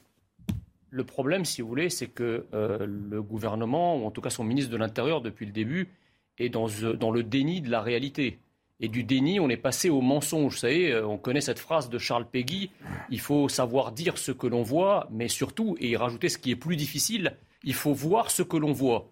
Or, on voit que justement, le gouvernement non seulement ne veut pas voir ce que tout le monde voit, mais il n'a rien fait, c'est ce qu'on peut, peut au moins être d'accord là-dessus, il n'a rien fait pour protéger les instruments qui euh, permettent de voir ce que l'on voit, c'est-à-dire les, les caméras. Et donc il y a effectivement euh, une volonté peut-être directe ou indirecte, en tout cas d'éluder ce réel. On est parti au départ sur une problématique de supporters britanniques et de faux billets, et le gouvernement s'est ensuite entêté à qualifier de nauséabonds, de stigmatiseurs, de haineux ceux qui essayaient de rectifier le, tir, de corriger les faits en disant ben non, ce sont des actes de délinquance. Qu'est-ce qui s'est passé? Euh, C'est que le gouvernement en fait a porté plainte, certes, mais la plainte concernait les faux billets et les supporters britanniques, hmm. ce qui en soi ne nécessitait pas de manière évidente et flagrante la réquisition des bandes. C'est exactement comme pour McKinsey. On vous dit, on a, on a fait une plainte contre McKinsey, mais pas pour le rôle qu'il a joué dans, dans, les politiques publiques, mais pour fraude fiscale. C'est toujours une passe à l'aile pour éviter d'aborder le problème frontalement. Yves Gégaud, c'est parce qu'il y a eu un déni au début qu'on on en vient à cette situation-là? Vous arrivez à comprendre comment aujourd'hui on ne peut pas récupérer ces images moins euh, impératif que Jean Messia, euh, qui, apparemment sait toujours tout sur tout. Moi, je pense qu'on ignore, pour ça. On, ignore beaucoup de choses. On ignore beaucoup de choses sur cette affaire. Euh, moi, j'ai plusieurs réflexions sur ce sujet.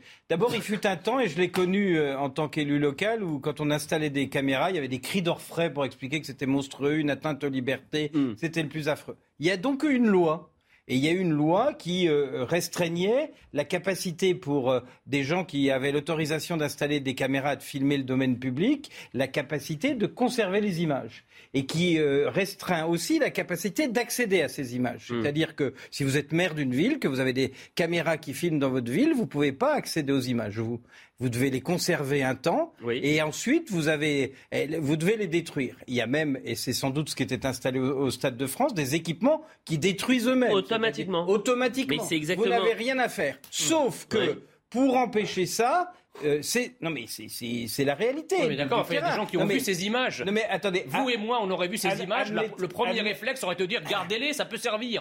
C'est quand même un truc de dingue. Attends, je, je, je, je ne vous ai pas dit ça. Je vous, je vous fais un rappel à la Oui, loi. oui, oui, non, mais je vous temps, ça vous fait pas. de mal un petit rappel à la loi. Ben non, non, non, je, suis très rappelé à la loi, Eh justement, ben, vous contra- voyez. contrairement au Stade de France, Euh, où, la, où la vous- justice n'a pas pu se saisir. Pour moi, elle se aussi saisit très vite. et avec le sourire, c'est Voilà. ça. Je termine. Qui pouvait réquisitionner ces Le images procureur. Le juge, le procureur. Ouais. C'est tout. Personne d'autre ne pouvait ni les extraire ni les réquisitionner. Pourquoi elle l'a pas fait Je ne sais pas. Et j'arrive à mon raisonnement, si vous permettez, mais je crois qu'il faut fixer le contexte. Raisonner c'est des choses RAI, pas complexes. Euh, sur ce- vous ne me déstabiliserez pas, Jean-Michel. Allez-y, allez-y, Yves. Allez-y. Euh, euh, le procureur n'a pas fait. Moi, c'est une vraie interrogation. Euh, euh, alors, on dit la plainte ne portait pas sur ces sujets, mais le procureur, il peut s'autosaisir. Le procureur savait parfaitement qu'il allait avoir des plaintes, puisque on a même envoyé des policiers à l'étranger pour recueillir Mais les il est plaintes sous la, il est sous la direction de qui, le procureur du ministre de la Justice. Ah bon Et donc, Ah dans bon cette affaire, nous avons la dans cette affaire, dans cette affaire, nous avons aujourd'hui, après avoir eu le préfet allemand et son supérieur hiérarchique, le ministre de l'Intérieur, nous avons aujourd'hui le procureur de la République et son supérieur hiérarchique. Donc en fait, dans la- le ministre de la l'amateurisme, Justice. vous êtes en train de me dire que c'est un effet boule de neige. Alors, je vais vous dire- est ridicule. Si je puis me permettre, je de la Justice je- au ministère je- de l'Intérieur. Je, je préfère que ce soit de l'amateurisme plutôt que de la perversité. Bah, je croyais que le Ah bah, macronisme pour mon pays. compétence. 22h45, un point sur l'information. Judith Vintraud, vous allez me dire ce que vous en pensez. Amateurisme ou non Zinedine Zidane sera-t-il le nouvel entraîneur du Paris Saint-Germain Selon nos confrères d'Europe 1, un accord de principe a été trouvé entre l'ancien joueur et le PSG pour que Zinedine Zidane devienne entraîneur du club dans les prochains jours. Il serait en chemin, voire se trouverait déjà au Qatar pour régler les derniers détails de ce contrat. Un contrat pas encore signé et qui n'est donc pas officiel. L'entourage de Zinedine Zidane dément d'ailleurs cette information. Après 30 ans de crime, le procès du violeur de la Sambre s'est ouvert devant les assises. Dino Scala, 61 ans, est accusé de viol avec arme, d'agression sexuelle et de tentative d'agression sexuelle à l'encontre de 56 victimes. Elles se sont portées partie civile dans ce procès. L'ancien ouvrier et entraîneur de clubs locaux de football a reconnu la grande majorité des faits, indique son avocate. La Chine n'hésitera pas à déclencher une guerre si Taïwan déclare son indépendance. C'est ce qu'a assuré un porte-parole du ministère de la Défense chinois après une rencontre entre le ministre et son homologue américain à Singapour. De son côté, Lloyd Austin, le ministre américain de la Défense, demande à la Chine de s'abstenir de toute nouvelle action déstabilisatrice envers l'île de Taïwan. Voilà pour la minute info. On continue de parler du Stade de France. Judith Vintraube, malheureusement, il n'y a pas 36 000 solutions. Il y a deux options. Soit c'est de l'amateurisme complet. Et ça nous inquiète parce qu'on se dit euh, par qui nous sommes dirigés et qu'a fait la justice dans ces cas-là? Amateurisme d'un côté. Ou alors c'est une euh, manœuvre politique. Et euh, entre la peste et le choléra, je ne vais pas vous demander de choisir, mais c'est très inquiétant si c'est une manœuvre politique parce que c'est aussi notre démocratie qui est en danger, puisqu'on est en droit de savoir ce qu'il s'est passé au Stade de France, on est en droit de comprendre qui sont les responsables et si la responsabilité c'est aussi dans l'organisation et la sécurité. Judith. il, faut, il faut serrer les problèmes. Le procureur ne peut pas avoir commis de faute politique. Hmm. Quoi qu'il ait fait, s'il y a faute politique, elle est au-dessus. Oui. Elle est, elle est à l'étage au-dessus. Moi, j'ai pas les moyens euh, de savoir si c'est euh, de l'incompétence, euh, de la bêtise ou une consigne. Mhm. Euh, ma longue expérience de journaliste politique me ferait plutôt pencher pour l'incompétence et la bêtise parce que nous, on est payé pour rationaliser a posteriori et on s'aperçoit que souvent, euh, c'est euh, l'amateurisme, la négligence qui sont à l'origine d'affaires scandaleuses. En revanche, ce qui est sûr dans cette affaire, c'est qu'il y a à la fois au plus haut niveau irresponsabilité, impunité. De quoi est-on sûr Que c'est un fiasco total euh, du point de vue sécuritaire, du point de vue de l'organisation. Point de vue sécuritaire, est-ce que euh, Gérald Darmanin a dit à un moment, et je ne parle pas de son vrai faux mea culpa devant la commission d'enquête euh, sénatoriale, est-ce qu'il est allé devant les Français pour dire euh, la sécurité de cet événement est un échec total, je suis le chef de la sécurité dans ce pays, euh, c'est moi le responsable. Le responsable, c'est toujours le chef. Après, Mm. l'enquête détermine euh, quel niveau les, les dysfonctionnements ont lieu, mais le responsable, c'est le chef. Pareil d'ailleurs pour la, la fédération de foot. Mm. Euh, ce, ce monsieur qui s'occupe des relations institutionnelles dans des groupes comme ça, les, les relations Le institutionnelles. Prévost. Voilà. On les l'entendra relations- dans un Les instant. relations institutionnelles, c'est- pas lui faire injure que de le dire, c'est vraiment un poste de sous-fifre. C'est le type qu'on envoie. euh, pour sympa, merci. Oui, pour, pour- pour parler avec les élus. euh, Hum. tout- toutes les grandes boîtes font ça. Hum. Moi, j'ai pas vu euh, Noël Legrette, par exemple. Hum. Exemple au hasard. Donc, irresponsabilité, impunité. Denis Jacob, qui, nous, qui attend et qui t'avait. Arrêtez de souffler, de- je vous donne la parole dans un instant, Jean Messia, secrétaire général euh, d'Alternative Police CFDT. Merci d'être avec nous, Denis Jacob. Bonsoir, merci. Quel regard vous portez sur ce nouveau fiasco? Euh, Quel regard aujourd'hui vous portez Et technique, c'est-à-dire que j'ai l'impression que ces caméras, c'était finalement la clé du problème. C'est ce qui nous permettait d'avoir des yeux là où on n'en a pas eu et de comprendre ce qu'il s'est réellement passé ce soir euh, de finale de Ligue des Champions. Est-ce que je me trompe? Non, effectivement, et, avant de... Enfin, moi, je suis pas là pour entrer dans le débat politique. hein. Moi, je suis là euh, pour vous dire ce que nous, nous pensons en tant que policiers, parce que c'est avant tout euh, la suppression de ces, de ces euh, vidéos. C'est un échec pour l'enquête de police, déjà, afin de pouvoir clairement identifier aussi les délinquants. On n'est pas uniquement là pour mettre en avant euh, ce qui s'est passé dans euh, l'organisation euh, du maintien de l'ordre et l'organisation de l'événement, mais aussi pour identifier euh, les délinquants. Et l'absence de ces vidéos va nous empêcher d'identifier un certain nombre de voyous qui sont venus profiter ce soir-là de la désorganisation de l'événement euh, pour euh, agresser, pour euh, voler. Moi, je constate une chose. euh, c'est que le Stade de France a un règlement qui impose euh, la suppression des vidéos au bout de huit jours. Euh, j'ai pas entendu encore euh, sur votre plateau euh, parler de la RATP où les vidéos sont supprimées au bout de 72 heures. Donc, quand bien même le magistrat aurait fait son travail en temps et en heure, 72 heures pour avoir les vidéos de la RATP, c'est un délai très court. Et moi, je suis très surpris, alors que la loi prévoit un effacement des vidéos maximum au bout de 30 jours, que des sociétés euh, privées euh, fassent le choix d'un délai aussi court euh, et que ça ne nous permet pas d'avoir toutes les vidéos à notre disposition en temps et en heure. Denis, Denis Jacob, vous po- pointez un élément essentiel. Hors Stade de France, on prend un pra- cas pratique. Demain, je suis agressé euh, dans euh, euh, un, un- un RER. Ok, Euh, je suis sous le choc. Euh, J'ai des- évidemment des blessures. Plusieurs personnes m'ont agressé, mais je mets quatre jours à finalement euh, remettre les pieds sur terre. Je vais porter plainte sous quatre jours.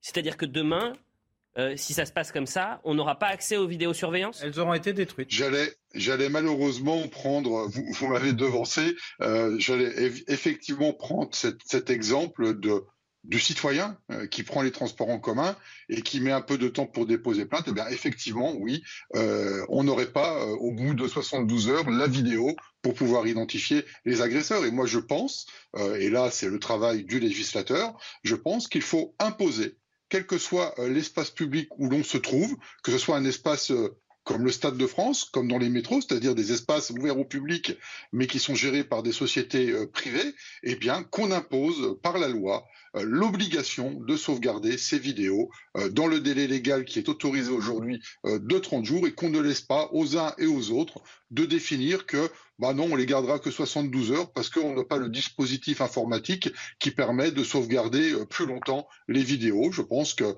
c'est un outil complémentaire au travail de police, d'enquête, euh, et que euh, ce moyen, il existe et il faut absolument qu'on l'impose dans les règles euh, prévues par la loi, c'est-à-dire un maximum de 30 jours. Mais vous avez tellement raison, Denis Jacob, et merci vraiment d'avoir pointé cet élément-là, qui est un élément clé. Les délinquants qui nous regardent, ils se marrent. hein. Oui, mais qui en l'occurrence n'est pas clé dans cette affaire.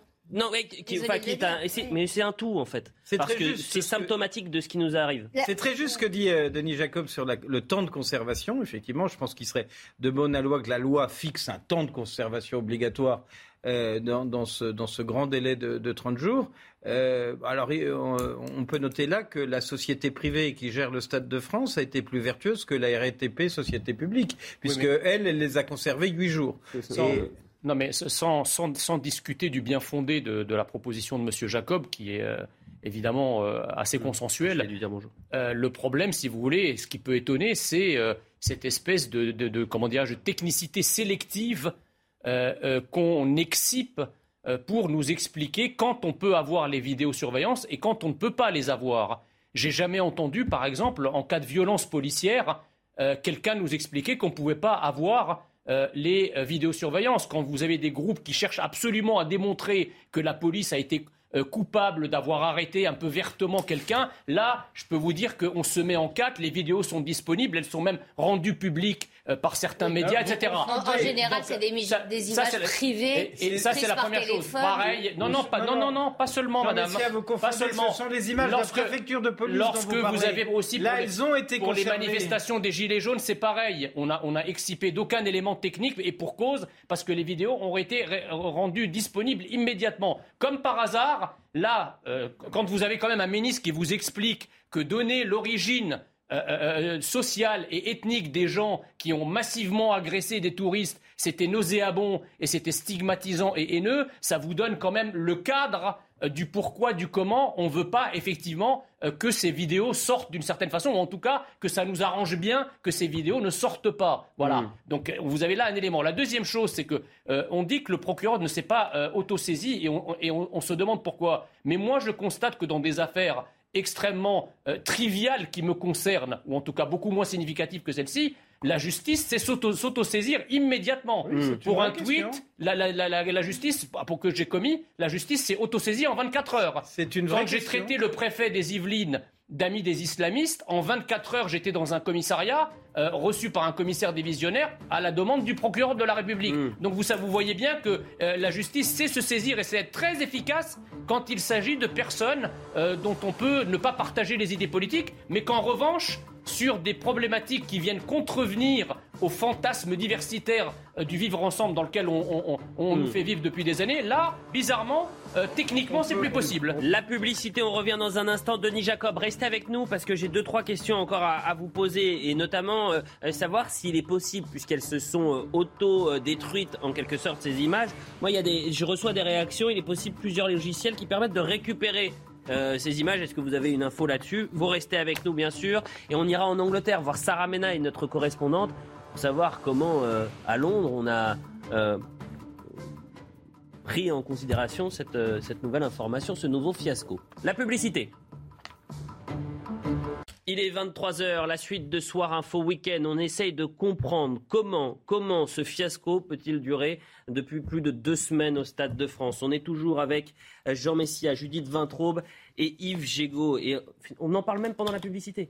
Euh, vraiment, ça c'est... Oui, et d'ailleurs, je disais que ce qui plaide en, en faveur de l'incompétence et de la maladresse, Oui. c'est le fait qu'une réquisition pour saisir ces fameuses vidéos ait été faite euh, le soir Oui. Du témoignage euh, D'Erwan Le Prévost. d'Erwan Le Prévost On va entendre la commission d'enquête. Erwan Le Prévost, on va entendre Erwan Le Prévost qui nous explique qu'il a vu les vidéos, que c'est euh, d'une violence extrême, mais que finalement ces vidéos, euh, bah, elles n'existent plus. Mais avant cela, on fait un point sur l'information. Vous avez vu également euh, Denis Jacob qui est avec nous, secrétaire général d'Alternative Police. Et après, juste après la- le, le point sur l'information, on ira à Londres voir Sarah Menaille. À tout de suite, Sarah. On fait un point sur l'info d'abord.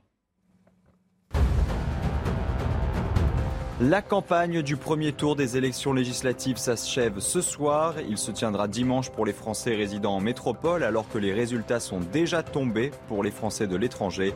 Le second tour aura lieu le 19 juin. Il s'agit d'élire les 577 députés qui siégeront à l'Assemblée nationale. La Finlande prévoit de construire de nouvelles clôtures sur certaines portions de sa frontière avec la Russie en conséquence de l'invasion de l'Ukraine.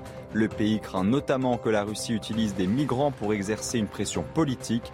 L'annonce intervient après la candidature de la Finlande à l'OTAN qui fait redouter aux pays nordiques des représailles comme des cyberattaques. Les États-Unis vont lever l'obligation de test Covid pour les voyageurs arrivant par avion. Tous les voyageurs âgés de plus de deux ans devaient présenter un test négatif de moins d'un jour avant le décollage, et ce, quel que soit leur statut vaccinal.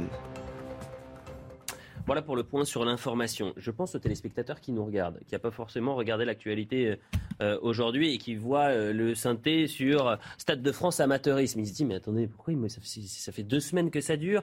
Je commence à en avoir un peu ras-le-bol de cette affaire du Stade de France. Mais c'est pas de notre faute, puisque encore une actualité qui tombe aujourd'hui, puisqu'on apprend, et je le dis aux téléspectateurs qui viennent d'arriver, puisque les images de vidéosurveillance du Stade de France, c'est quand même 220 caméras euh, qui étaient euh, des images clés qui auraient pu permettre de savoir qui était responsable de ces multiples agressions aux abords du Stade de France Eh bien, les bandes ont été euh, détruites, Écrasées. écrasées. Euh, alors, je l'explique très rapidement pour les téléspectateurs. Normalement, ces bandes, elles peuvent rester enregistrées 30 jours. La loi la permet, loi ouais. permet 30 jours. Au Stade de France, ce n'est que 7 jours. Et le procureur de la République n'a pas perquisitionné, en tous les cas, n'a pas saisi euh, ces, ces bandes pour essayer de faire la lumière Sachant dessus. c'est le seul qui pouvait le faire. C'était le seul habilité pour Il le les faire. a saisies le soir du jour où on a appris qu'elles étaient écrasées. Merci, c'est mieux précisé. Parce qu'en fait, Erwan Le Prévost. À propos d'écraser, il est où Dupont-Moretti?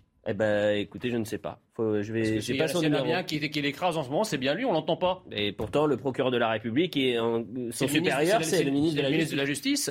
Il, doit, il doit être sur sur le feu, là. Or, aux dernières nouvelles. Erwan Le Prévost de la Fédération on- on française dit de football. Voilà ce qu'il annonce hier euh, devant la commission du Sénat. Et bravo aux sénateurs. hein. Par contre, eux, ils font le boulot. Une fois hein. de plus. Une fois de plus. Sur le- la vidéosurveillance, euh, les images sont disponibles pendant 7 jours. Au bout de 7 jours, elles sont automatiquement détruites et la seule façon, c'est qu'on aurait dû avoir une réquisition pour les fournir aux, aux- aux différentes populations. En revanche, ce que je peux vous livrer, c'est le sentiment que Didier et moi-même avons eu en étant au PC Sécurité toute la journée. Euh, les images sont extrêmement violentes. Réquisition qui n'a pas eu lieu alors que la justice a été saisie dès le samedi soir?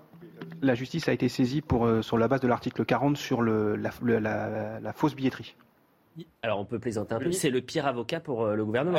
C'est-à-dire qu'il ou nous dit, Il nous dit les, images sont terrifiantes, euh, en tous les cas d'une extrême violence, mais on ne les a pas récupérées. Ensuite, il nous explique que euh, le, le- la, la justice a été saisie sur la base d'un article. En fait, c'est sur la base des faux billets. Il n'y a rien d'autre. thèses de- du a- ministre de l'Intérieur. Donc en Il y a fait, rien- il dit. y a rien d'autre qui vous choque? Bah, moi, euh, j'ai compris que tout le monde s'était planté du côté Il n'y a du rien d'autre qui vous choque? Non, allez-y.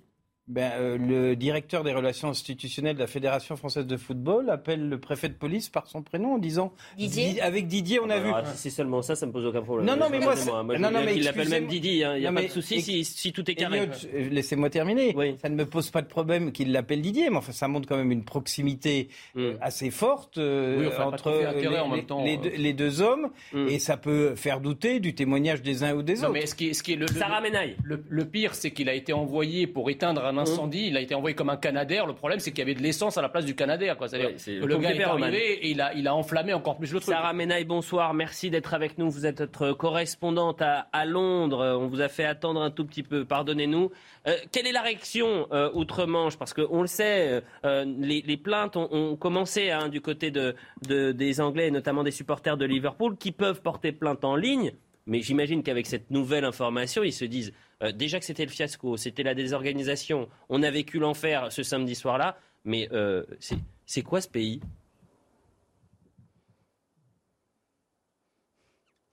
Bonsoir Elliot. Alors effectivement, ici, en tout cas, ce qui est sûr, c'est qu'on ne plaide absolument pas la maladresse des autorités françaises.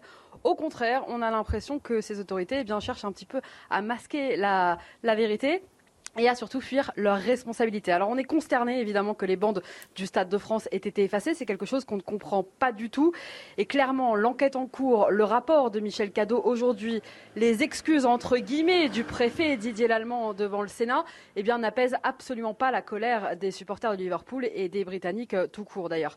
Ils ne comptent pas sur les autorités françaises, clairement, il faut se le dire, pour connaître la vérité de ce qui s'est passé il y a deux semaines maintenant au Stade de France. Ils comptent plus sur la plainte qu'ils ont effectivement déposée, ils comptent beaucoup sur leur club qui les soutient. Euh, Aujourd'hui, d'ailleurs, le, président du club de Liverpool a posté un message sur la chaîne du club en réitérant son soutien aux supporters en disant qu'ils ne les lâcheraient pas et qu'ils iraient jusqu'au bout pour connaître la vérité avec ou sans l'aide des autorités françaises. Merci Sarah Menaille euh, qui nous donne une information qui moi franchement me, me fait une peine et j'ai honte lorsqu'elle nous dit euh, que les supporters anglais ne comptent pas sur les autorités françaises mais sur euh, l'appui des, des- des clubs de supporters. On en est arrivé là, Jean pas Messia les- C'est bah, c'est pas avec l'effacement des vidéos qu'on euh, va Ouais, leur c'est donner tort. terrible. hein. Bah, Alors, ça, franchement, c'est triste. Peut-être qu'on va les voir revenir ces vidéos, hein, parce que la, Ah, la bah, justement, première, la Denis première Jacob. ministre a dit qu'on allait peut-être pouvoir les récupérer. Denis Jacob, justement, secrétaire général d'Alternative Police. Alors, je vous pose peut-être une colle, Denis, je ne sais pas, mais est-ce qu'il est possible parfois de, de récupérer des vidéos qui ont été effacées? Là, on rentre dans un terrain un peu de geek. hein. Oui, Elliot, bah écoutez, euh, moi je suis pas informaticien, je connais un petit peu la, la, la technique, mais euh, oui, euh, on, on, peut, on peut, quand on efface quelque chose d'un disque dur, ce n'est jamais définitivement effacé. Il reste toujours des traces. Maintenant, dans quelle mesure Mm. Euh, mais là, il faudra faire appel à des, à des professionnels, hein, euh, parce qu'il y a des professionnels pour aller euh, extirper d'un disque dur effacé Mm. des données. En général, on récupère jamais euh, 100% de ce qui a été effacé, mais on peut euh, récupérer une partie euh, des données. Et je pense que c'est dans ce cadre-là que la justice a rapidement, à l'annonce de l'effacement euh, des vidéos, a rapidement déposé une réquisition pour justement prendre les disques durs euh, et les faire exploiter par des professionnels pour voir ce que potentiellement on peut récupérer en images. C'est très intéressant. Une autre chose, Denis Jacob, euh, je sais que deux enquêtes de l'IGPN euh, ont été ouvertes sur euh, le, le Stade de France après des, des, des, des interventions euh, un peu trop musclées, des dérives peut-être euh, de certains des policiers. Est-ce qu'on sait si l'enquête, euh, celle-ci, a, a été efficace et rapide? Alors moi, j'ai pas d'informations euh, sur le, la situation de l'enquête aujourd'hui. Par contre, moi, je l'ai dit dès le lendemain euh, des événements. Moi, je, je, je ne veux absolument pas qu'on utilise mes collègues comme les, des boucs émissaires de ce qui s'est passé, où il y a eu une plusieurs éléments consécutifs euh, de, mauvaise organisation, de mauvaise anticipation. Les autorités policières ne sont pas les seules fautives. hein. Euh, Les organisateurs du, Stade de France ont également leurs responsabilités.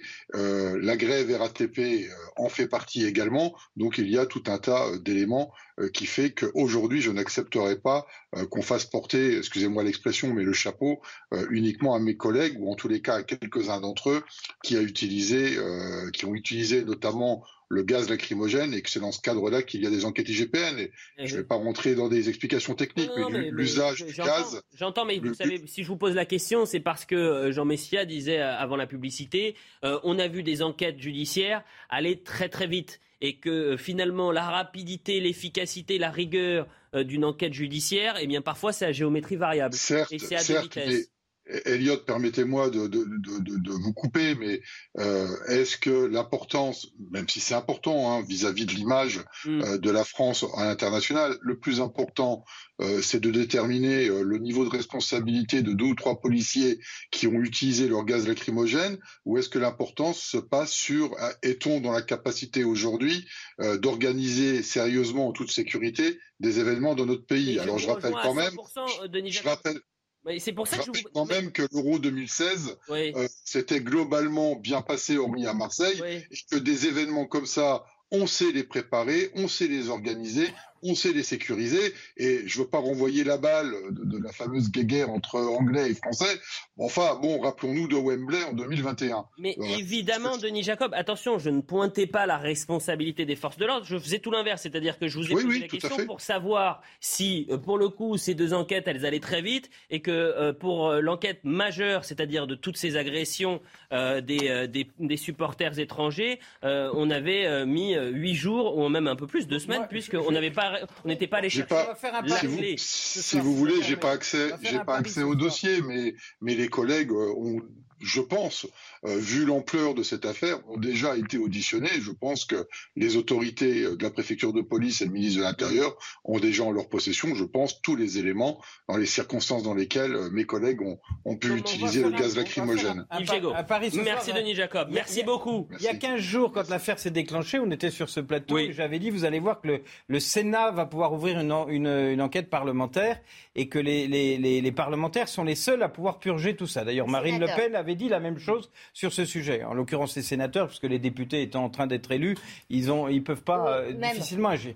Mais euh, moi, je vous fais un pari, c'est que euh, euh, je pense que très rapidement, le Stade de France va être perquisitionné, la justice va venir récupérer les disques Ah, durs. c'est- Vous verrez. Jacob vous ça- expliquez qu'on n'en va pas récupérer l'entièreté. donc, D'accord, euh, mais, c'est vous allez voir de que d'un seul coup, on va faire beaucoup de Bah, bruit que tant mieux. et beaucoup de Tant sauts. mieux, parce que ce qui, se passe, ce, qui se passe, ce qui- ce qui se passe est vraiment très grave. C'est-à-dire que dans n'importe quel pays, y compris d'ailleurs. C'est un scandale d'État Bien sûr, c'est un scandale. Non, mais j'allais- dire, autre- j'allais dire même pire. C'est-à-dire que non seulement c'est un scandale d'État, mais surtout dans n'importe quel pays normalement constitué, y compris dans les très grandes démocraties, et je ne parle même pas des démocraties anglo-saxonnes, le ministre de l'Intérieur et le ministre de la Justice auraient dû démissionner.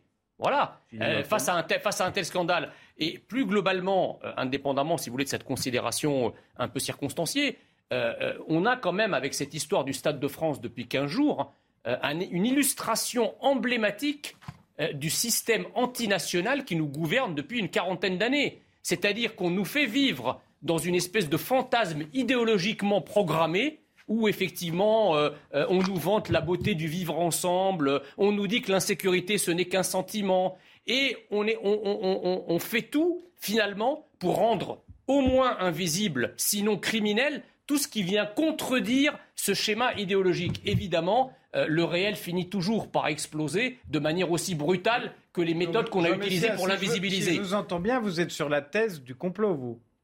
Vous n'êtes pas sur la thèse de l'erreur ou de la médiocrité. c'est pas... Non, je vous interroge pour bien comprendre votre pensée. Non, mais attendez, c'est pas une question. Alors, c'est pas une question de complot, c'est que juste les gens sont soit les responsables intermédiaires sont inhibés, c'est-à-dire qu'on a affaire quand même toutes ces toutes ces tracailles qui a agressé le Stade de France. J'ai pas à vous le rappeler, du moins je l'espère, que ce sont les vaches sacrées du système depuis une quarantaine d'années. C'est-à-dire la diversité, c'est la déesse diversité devant laquelle on doit s'aplatir parce qu'ils sont tous de toute façon victimes et jamais coupables. Donc là, quand ils sont, c'est comme à Cologne. Euh, en Allemagne, quand il y a eu les agressions sexuelles de migrants, on n'a pas voulu en parler pour ne pas stigmatiser, attiser la haine. Là, c'est exactement la même chose. Je ne remettez pas une pièce pour que vous nous ressortiez votre argumentaire qu'on entend parfaitement. Mm, ça ne veut pas dire qu'on le partage, mais qu'on l'entend. Je vous disais simplement, est-ce que selon vous, c'est une manipulation politique ou est-ce que selon vous, c'est une erreur euh, d'une légèreté? Voilà. Ou est-ce que c'est les deux à la fois? Ça commence par une manipulation et ça se termine par un mensonge. Alors, voilà. Est-ce qu'on peut juste préciser qu'on ne peut pas mettre euh, tout le monde dans le même sac. Euh, la thèse du blanc bonnet, euh, bonnet blanc qui nous gouverne depuis 40 ans. Oui, blanc est un mot Allez, allez, allez, allez. Judith, allez-y. Je, la connais, elle me semble pas pertinente et elle me semble d'autant moins pertinente dans ce cas-là que curieusement, euh, Gérald Darmanin est le ministre de l'Intérieur qui a parlé d'ensauvagement de la société. Mais qu'est-ce qui lui est arrivé à Gérald Darmanin? Ben, Il lui est arrivé qu'il avait au-dessus de lui un président de la République qui s'appelle Emmanuel Macron, qui a décidé que la Seine-Saint-Denis, c'était la Californie sans la mer. Et tout découle de là. Oui, mais les tout mots ne transforment pas une réalité, madame. Je suis d'accord avec vous. Mais pas parce qu'on prononce le mot. Je suis d'accord avec vous. Crée la, réalité Je suis d'accord avec vous, mais euh, il ne faut pas mettre tout dans le même sac. Il y a eu des ratages euh, plus spectaculaires et plus profonds que d'autres. Il que Ah bah tiens, vous parlez des ratages, Judith Vintraube, est-ce que ce ratage, l'accumulation des fiascos, c'est le plus gros euh, depuis euh, le début du... du alors, de la Ve République Non, mais du, du premier quinquennat d'Emmanuel Macron. L'affaire Benalla était pas piqué des hannetons quand même, euh, notamment avec, euh, vous vous rappelez, cette disparition du coffre-fort euh, à la suite d'une perquisition non réalisée parce qu'on n'avait pas les clés. Ou je oui, mais c'était une affaire d'été, rappelez-vous. oui, mais c'est ça. Oui. Donc vous mettez l'affaire Benalla au-dessus de cette affaire du Stade de France Elle a été rapidement enterrée quand même. Hein. Il, y a, il y a match. Ce qui, est, ce qui est troublant dans l'affaire du Stade de France, c'est que vraiment tout l'appareil d'État du sommet, je viens de citer Emmanuel Macron, euh, jusqu'à l'institution judiciaire est touché, est hmm. éclaboussé par ce scandale. Il est 23h15, on fait un point sur l'information et, un, rapport d'enquête gouvernementale a été remis euh, ce vendredi à la Première ministre. Euh, elle décrit hein, les violences du Stade de France qui représentent un préjudice grave. Donc on va essayer de se demander quelle trace va laisser ce, fiasco euh, on en a parlé là, c'est la politique intérieure, mais si à l'échelle internationale, est-ce que les touristes vont bouder euh, la capitale? Dans un an, il y a la Coupe du Monde de rugby. Dans deux ans, il y a les Jeux Olympiques à, Paris. Et ce sont des, centaines de milliers de touristes qui vont venir. On, pense à, plus d'un million de, spectateurs. Vous vous rendez compte dans quelles conditions on doit le préparer? Point sur l'information. On voit le sujet de Michael Dos Santos juste après. Les syndicats rassurés par Emmanuel Macron sur le calendrier des retraites ont assenti qu'il n'y avait pas de volonté de précipitation de sa part, a déclaré Laurent Berger, le secrétaire général de la CFDT, à sa sortie de l'Elysée après un déjeuner avec le président de la République. Les syndicats ne voulaient participer à aucune concertation pendant l'été, alors qu'hier, Emmanuel Macron déclarait vouloir lancer dès cet été ce chantier pour pouvoir le mettre en œuvre à l'été 2023. Alain Schmitt, relaxé en appel pour violence conjugale sur Margot Pino. L'entraîneur de judo était accusé de violence conjugale par sa compagne, la judoka Margot Pino. Alain Schmitt avait déjà été relaxé en avril par le tribunal correctionnel de Bobigny. Aujourd'hui, il a donc été de nouveau relaxé par la Cour d'appel de Paris.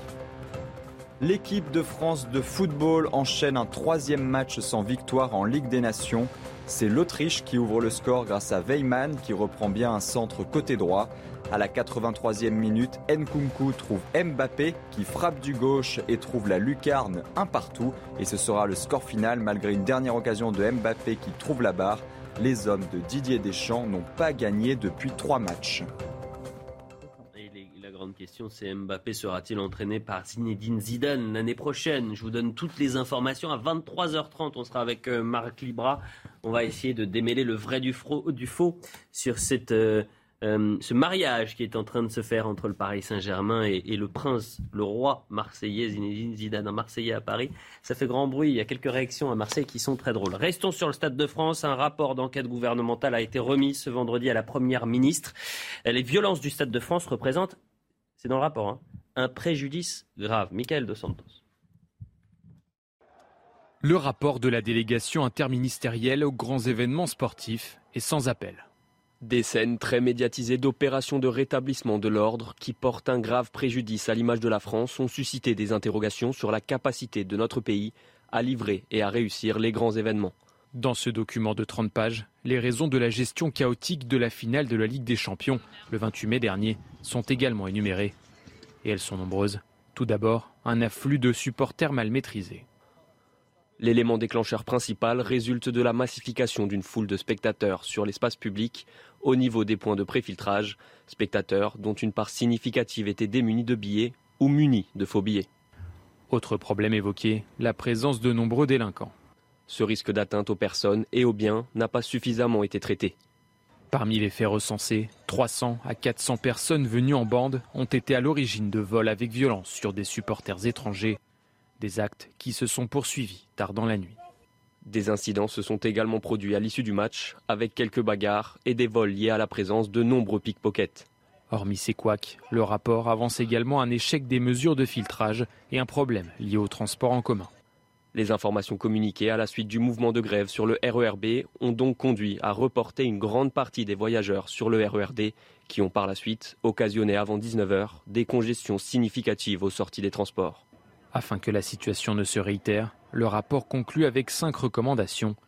La création d'une gouvernance nationale pour certains grands événements sportifs, optimiser la gestion des flux d'accès au site, un concept de service d'ordre flexible, réactif et partagé avec les acteurs, une billetterie sécurisée et personnalisée, ou encore un schéma de circulation aux abords du Stade de France à moderniser. Des propositions envisagées avant l'organisation de la Coupe du Monde de rugby l'année prochaine et les Jeux Olympiques en 2024. Euh, ce point complet, le rapport qui a été rendu euh, à la Première ministre, un sujet complet signé Michael De Santos. Vous deviez arriver un peu plus tard, euh, Marc Libra, ancien joueur de l'Olympique de Marseille, consultant football CNews et Europe 1. Merci d'être avec nous. Bonsoir. Mais juste en un mot, est-ce que ce que vous avez vu sur, on parlera de Zidane après la publicité bien sûr, mais là, sur l'affaire du Stade de France, est-ce que vous aviez déjà vu euh, un tel fiasco autour de l'organisation d'une finale de Ligue des Champions? Non, c'est assez rare de voir ce genre de choses. Après, il y a eu énormément d'événements au Stade de France qui se sont bien passés. Là, malheureusement, il y a eu un problème, un gros souci. Parce qu'il ne faut pas oublier que de l'autre côté, du côté de Madrid, il y a eu les entrées, des sorties. Il ne s'est rien passé. Il n'y a que d'un côté que ça s'est passé. Donc, est-ce que ça peut expliquer par rapport au RER e ou pas? En tout cas, il y a eu un gros souci à un moment donné. Et maintenant, ce qu'on est en train de faire passer par rapport aux supporters de Liverpool qui, eux, malheureusement, ont été les victimes, on les fait passer pour les voyous. Là, c'est là où ça commence à me, déranger. Après, toutes ces mesures qu'on va mettre en place, donc on va être peut-être le seul pays à tout vouloir modifier. Mais pourquoi on veut tout modifier? Puisqu'il y a un mois, il y a eu une finale de Coupe de France. Ça s'est très bien passé. C'était mm. presque plein, 70 000. Pourquoi il faut tout modifier par mm. rapport à un match? Mm. Il y a des matchs de rugby, il y a plein de matchs. Les portiques, qui fonctionnent. Pourquoi ce jour-là, rien ne fonctionnait Pourquoi euh, certains portails étaient ouverts en grand, où des jeunes ont pu rentrer tranquillement eh ben, parce qu'il y a des, possiblement des événements qui attirent plus la délinquance, malheureusement, que d'autres. Jean Messia. Bah, ce, rapport remis à la Première ministre est assez étonnant, puisqu'on ne lit pas le mot de délinquance, on ne lit pas le mot de razzia, euh, on ne nie pas toutes les plaintes qui ont été déposées, y, compris d'ailleurs pour agression sexuelle. Là, on n'en parle bizarrement pas. On n'entend pas les féministes là-dessus d'ailleurs. Mm. Et pour cause, parce que l'identité des, des, coupables est toujours très importante pour les féministes, pour dénoncer euh, certains actes euh, et, pas d'autres. Et la deuxième chose que je, voulais dire par rapport à ça, c'est on, nous a, on a quand même passé la campagne présidentielle à nous expliquer que la question de la sécurité, que la question de l'immigration incontrôlée, que les questions identitaires, tout ça n'était pas du tout prioritaire. On a cherché à l'invisibiliser, y compris au, au moyen de sondages dans, lesquels on faisait passer le pouvoir d'achat, euh, qui a d'ailleurs trusté l'ensemble de la campagne chasser le naturel, ou en tout cas sachez le, le réel, il revient au galop. Et là, effectivement, on s'aperçoit qu'en plus de la dissonance cognitive par laquelle un ministre de l'Intérieur n'arrive pas à voir que ce ne sont pas les supporters britanniques qui ont foutu le bazar, mais bien une délinquance d'origine immigrée et des racailles, par-delà ça, il y a également la dissonance cognitive qui ne voit pas la problématique sécuritaire, identitaire qui est prégnante en France et le, et le, système qui nous gouverne a de plus en plus de mal à la masquer. Peut, voilà. que, moi, je pense que la première ministre a commis une erreur. Elle aurait dû commander un rapport à Jean Messia. Il sait tout. Bah, il sait je, comment je, ça s'est je crois passé. que j'aurais été plus Il- proche il du sait- réel il que le sait- rapport il qu'il a été rendu. Il sait hein. qui sont les coupables. Il a tranché. Il a Il vous décidé. convainc- il vous convainc, ce rapport, ce euh, Moi, je connais bien Michel Cadeau, qui est Mm. l'auteur de ce rapport, qui est un grand préfet, qui a été préfet de la région Île-de-France, qui connaît parfaitement ces sujets-là, qui aujourd'hui prépare les Jeux Olympiques. Je pense que avec ses mots et avec ses termes, euh, il a dit beaucoup de choses euh, dans ce rapport. Il n'a pas masqué, euh, il n'a pas masqué. Il a fait euh, service après-vente du, du récit il n'a politique. pas masqué la réalité des choses et qu'il fait effectivement un certain nombre de propositions. Ça aurait été plus, plus- plutôt étrange que d'avoir un tel fiasco et qu'il n'y ait pas des propositions pour essayer que ça ne se reproduise pas. Donc je pense qu'il ne faut pas être caricatural. C'est qu'il faut je ait sais que le, le, le gimmick de Jean Messia, c'est la caricature et, et c'est aussi pour ça qu'on l'apprécie. littéraire on l'apprécie la sur les, française, sur les hein. plateaux. Vous savez, ça. les choses sont quelquefois plus subtiles Pardonnez-moi, et je ne vais pas défendre Jean Messia, Non, non, mais, mais- depuis deux semaines, ce qui est caricatural, pardonnez-moi, c'est l'amateurisme euh, au quotidien que dit et le la contraire désorganisation Mais, euh, et la honte qui est en train de Mais s'alimenter Elliot, euh, entre, pour pour dénoncer l'amateurisme et Mm. pointer du doigt toujours la même partie de la population comme étant coupable de tout, vous avouerez non, mais qu'il y a un pas qui s'appelle la caricature. pointé Qui l'a pointé Judith Vintraud. Qui l'a pointé? Personne n'a pointé cette, cette partie de la vous. population. Judith Vintraud. Seulement, est-ce que le gouvernement l'a fait? Est-ce que le gouvernement a même osé soulever un, un coin du drap pour voir le réel Non, À je aucun moment. ce que vous appelez le réel. Ah, ah. Ah oui, pourquoi C'est pas des, c'est pas des, c'est pas des racailles d'origine immigrée qui ont agressé les touristes. C'est des racailles, ça c'est Ah oui, d'accord, pas d'origine immigrée. euh, C'est des Britanniques que vous avez vus, des Suédois, non, non, des je vous ai Danois. pas dit ça. Vous avez, Non, vous mais- avez pas vu d'Africains, de Maghrébins, ça vous l'avez pas pas, la peine de monter en puissance pour me faire passer pour ce que je ne suis pas, que vous- qui vous donnera raison. C'est pas ça, c'est que je vous dis que le réel, les faits sont têtus, comme Oui, disait. les euh, faits sont têtus. Vous aussi, vous êtes têtu parce que c'est à Judith. Vintraud de parler et en plus, excusez-moi, c'est la plus pertinente des trois. Donc euh, Judith Vintraud. Allez, Non mais c'est pas possible. J'avais pas, véri- partir, j'avais pas vérité ça. Voilà, allez, Euh, Judith. En l'occurrence, euh, il y a euh, une volonté de ne pas voir la réalité. Quand Gérald Darmanin, euh, non pas lors de la commission d'enquête, mais lors de sa première audition au Sénat, dit à Jacqueline Eustache-Brignot euh, que c'est nauséabond euh, de l'interroger sur euh, l'identité des gens qui ont commis euh, ces actes de délinquance.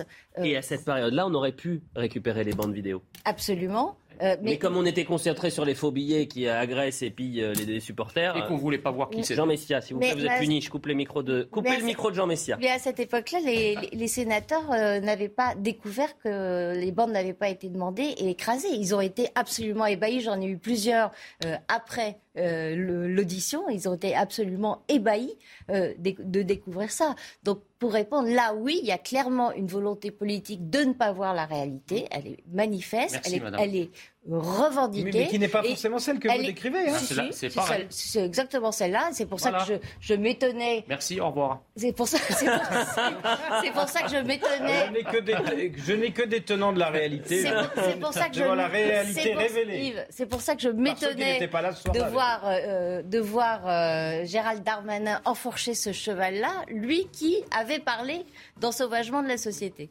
J'ai, euh, et je, je terminerai par là, euh, des collègues et des confrères qui étaient sur le terrain. Mais j'étais là ce soir-là. Bien sûr, Elliot, mais, mais justement, me mais non, mais c'est pas ça. Je vous dis juste ça et qui travaillent dans des médias qui normalement ne traitent pas cette actualité-là. Et ce qu'on me disait en off, c'est qu'ils avaient jamais Mais vu une telle violence Mais autour bien du sûr, je n'ai jamais nié la violence. Des groupes s'en prendre à des pauvres supporters qui n'avaient rien demandé. Ils m'ont dit, j'a- j'avais l'impression d'être dans un, c'était un autre monde.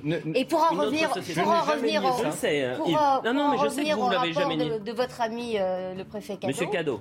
euh, le préfet cadeau, il nous raconte le film qu'on a vu quand on était loin et qu'on n'avait pas tous les éléments en notre possession. Et si les conseils et les propositions sont celles et ceux que vous avez montrés sur l'écran, c'est complètement nul. Il faut avoir une sécurité Oh. euh, qui, soit, qui, a- qui assure davantage euh, la sécurité. Super idée.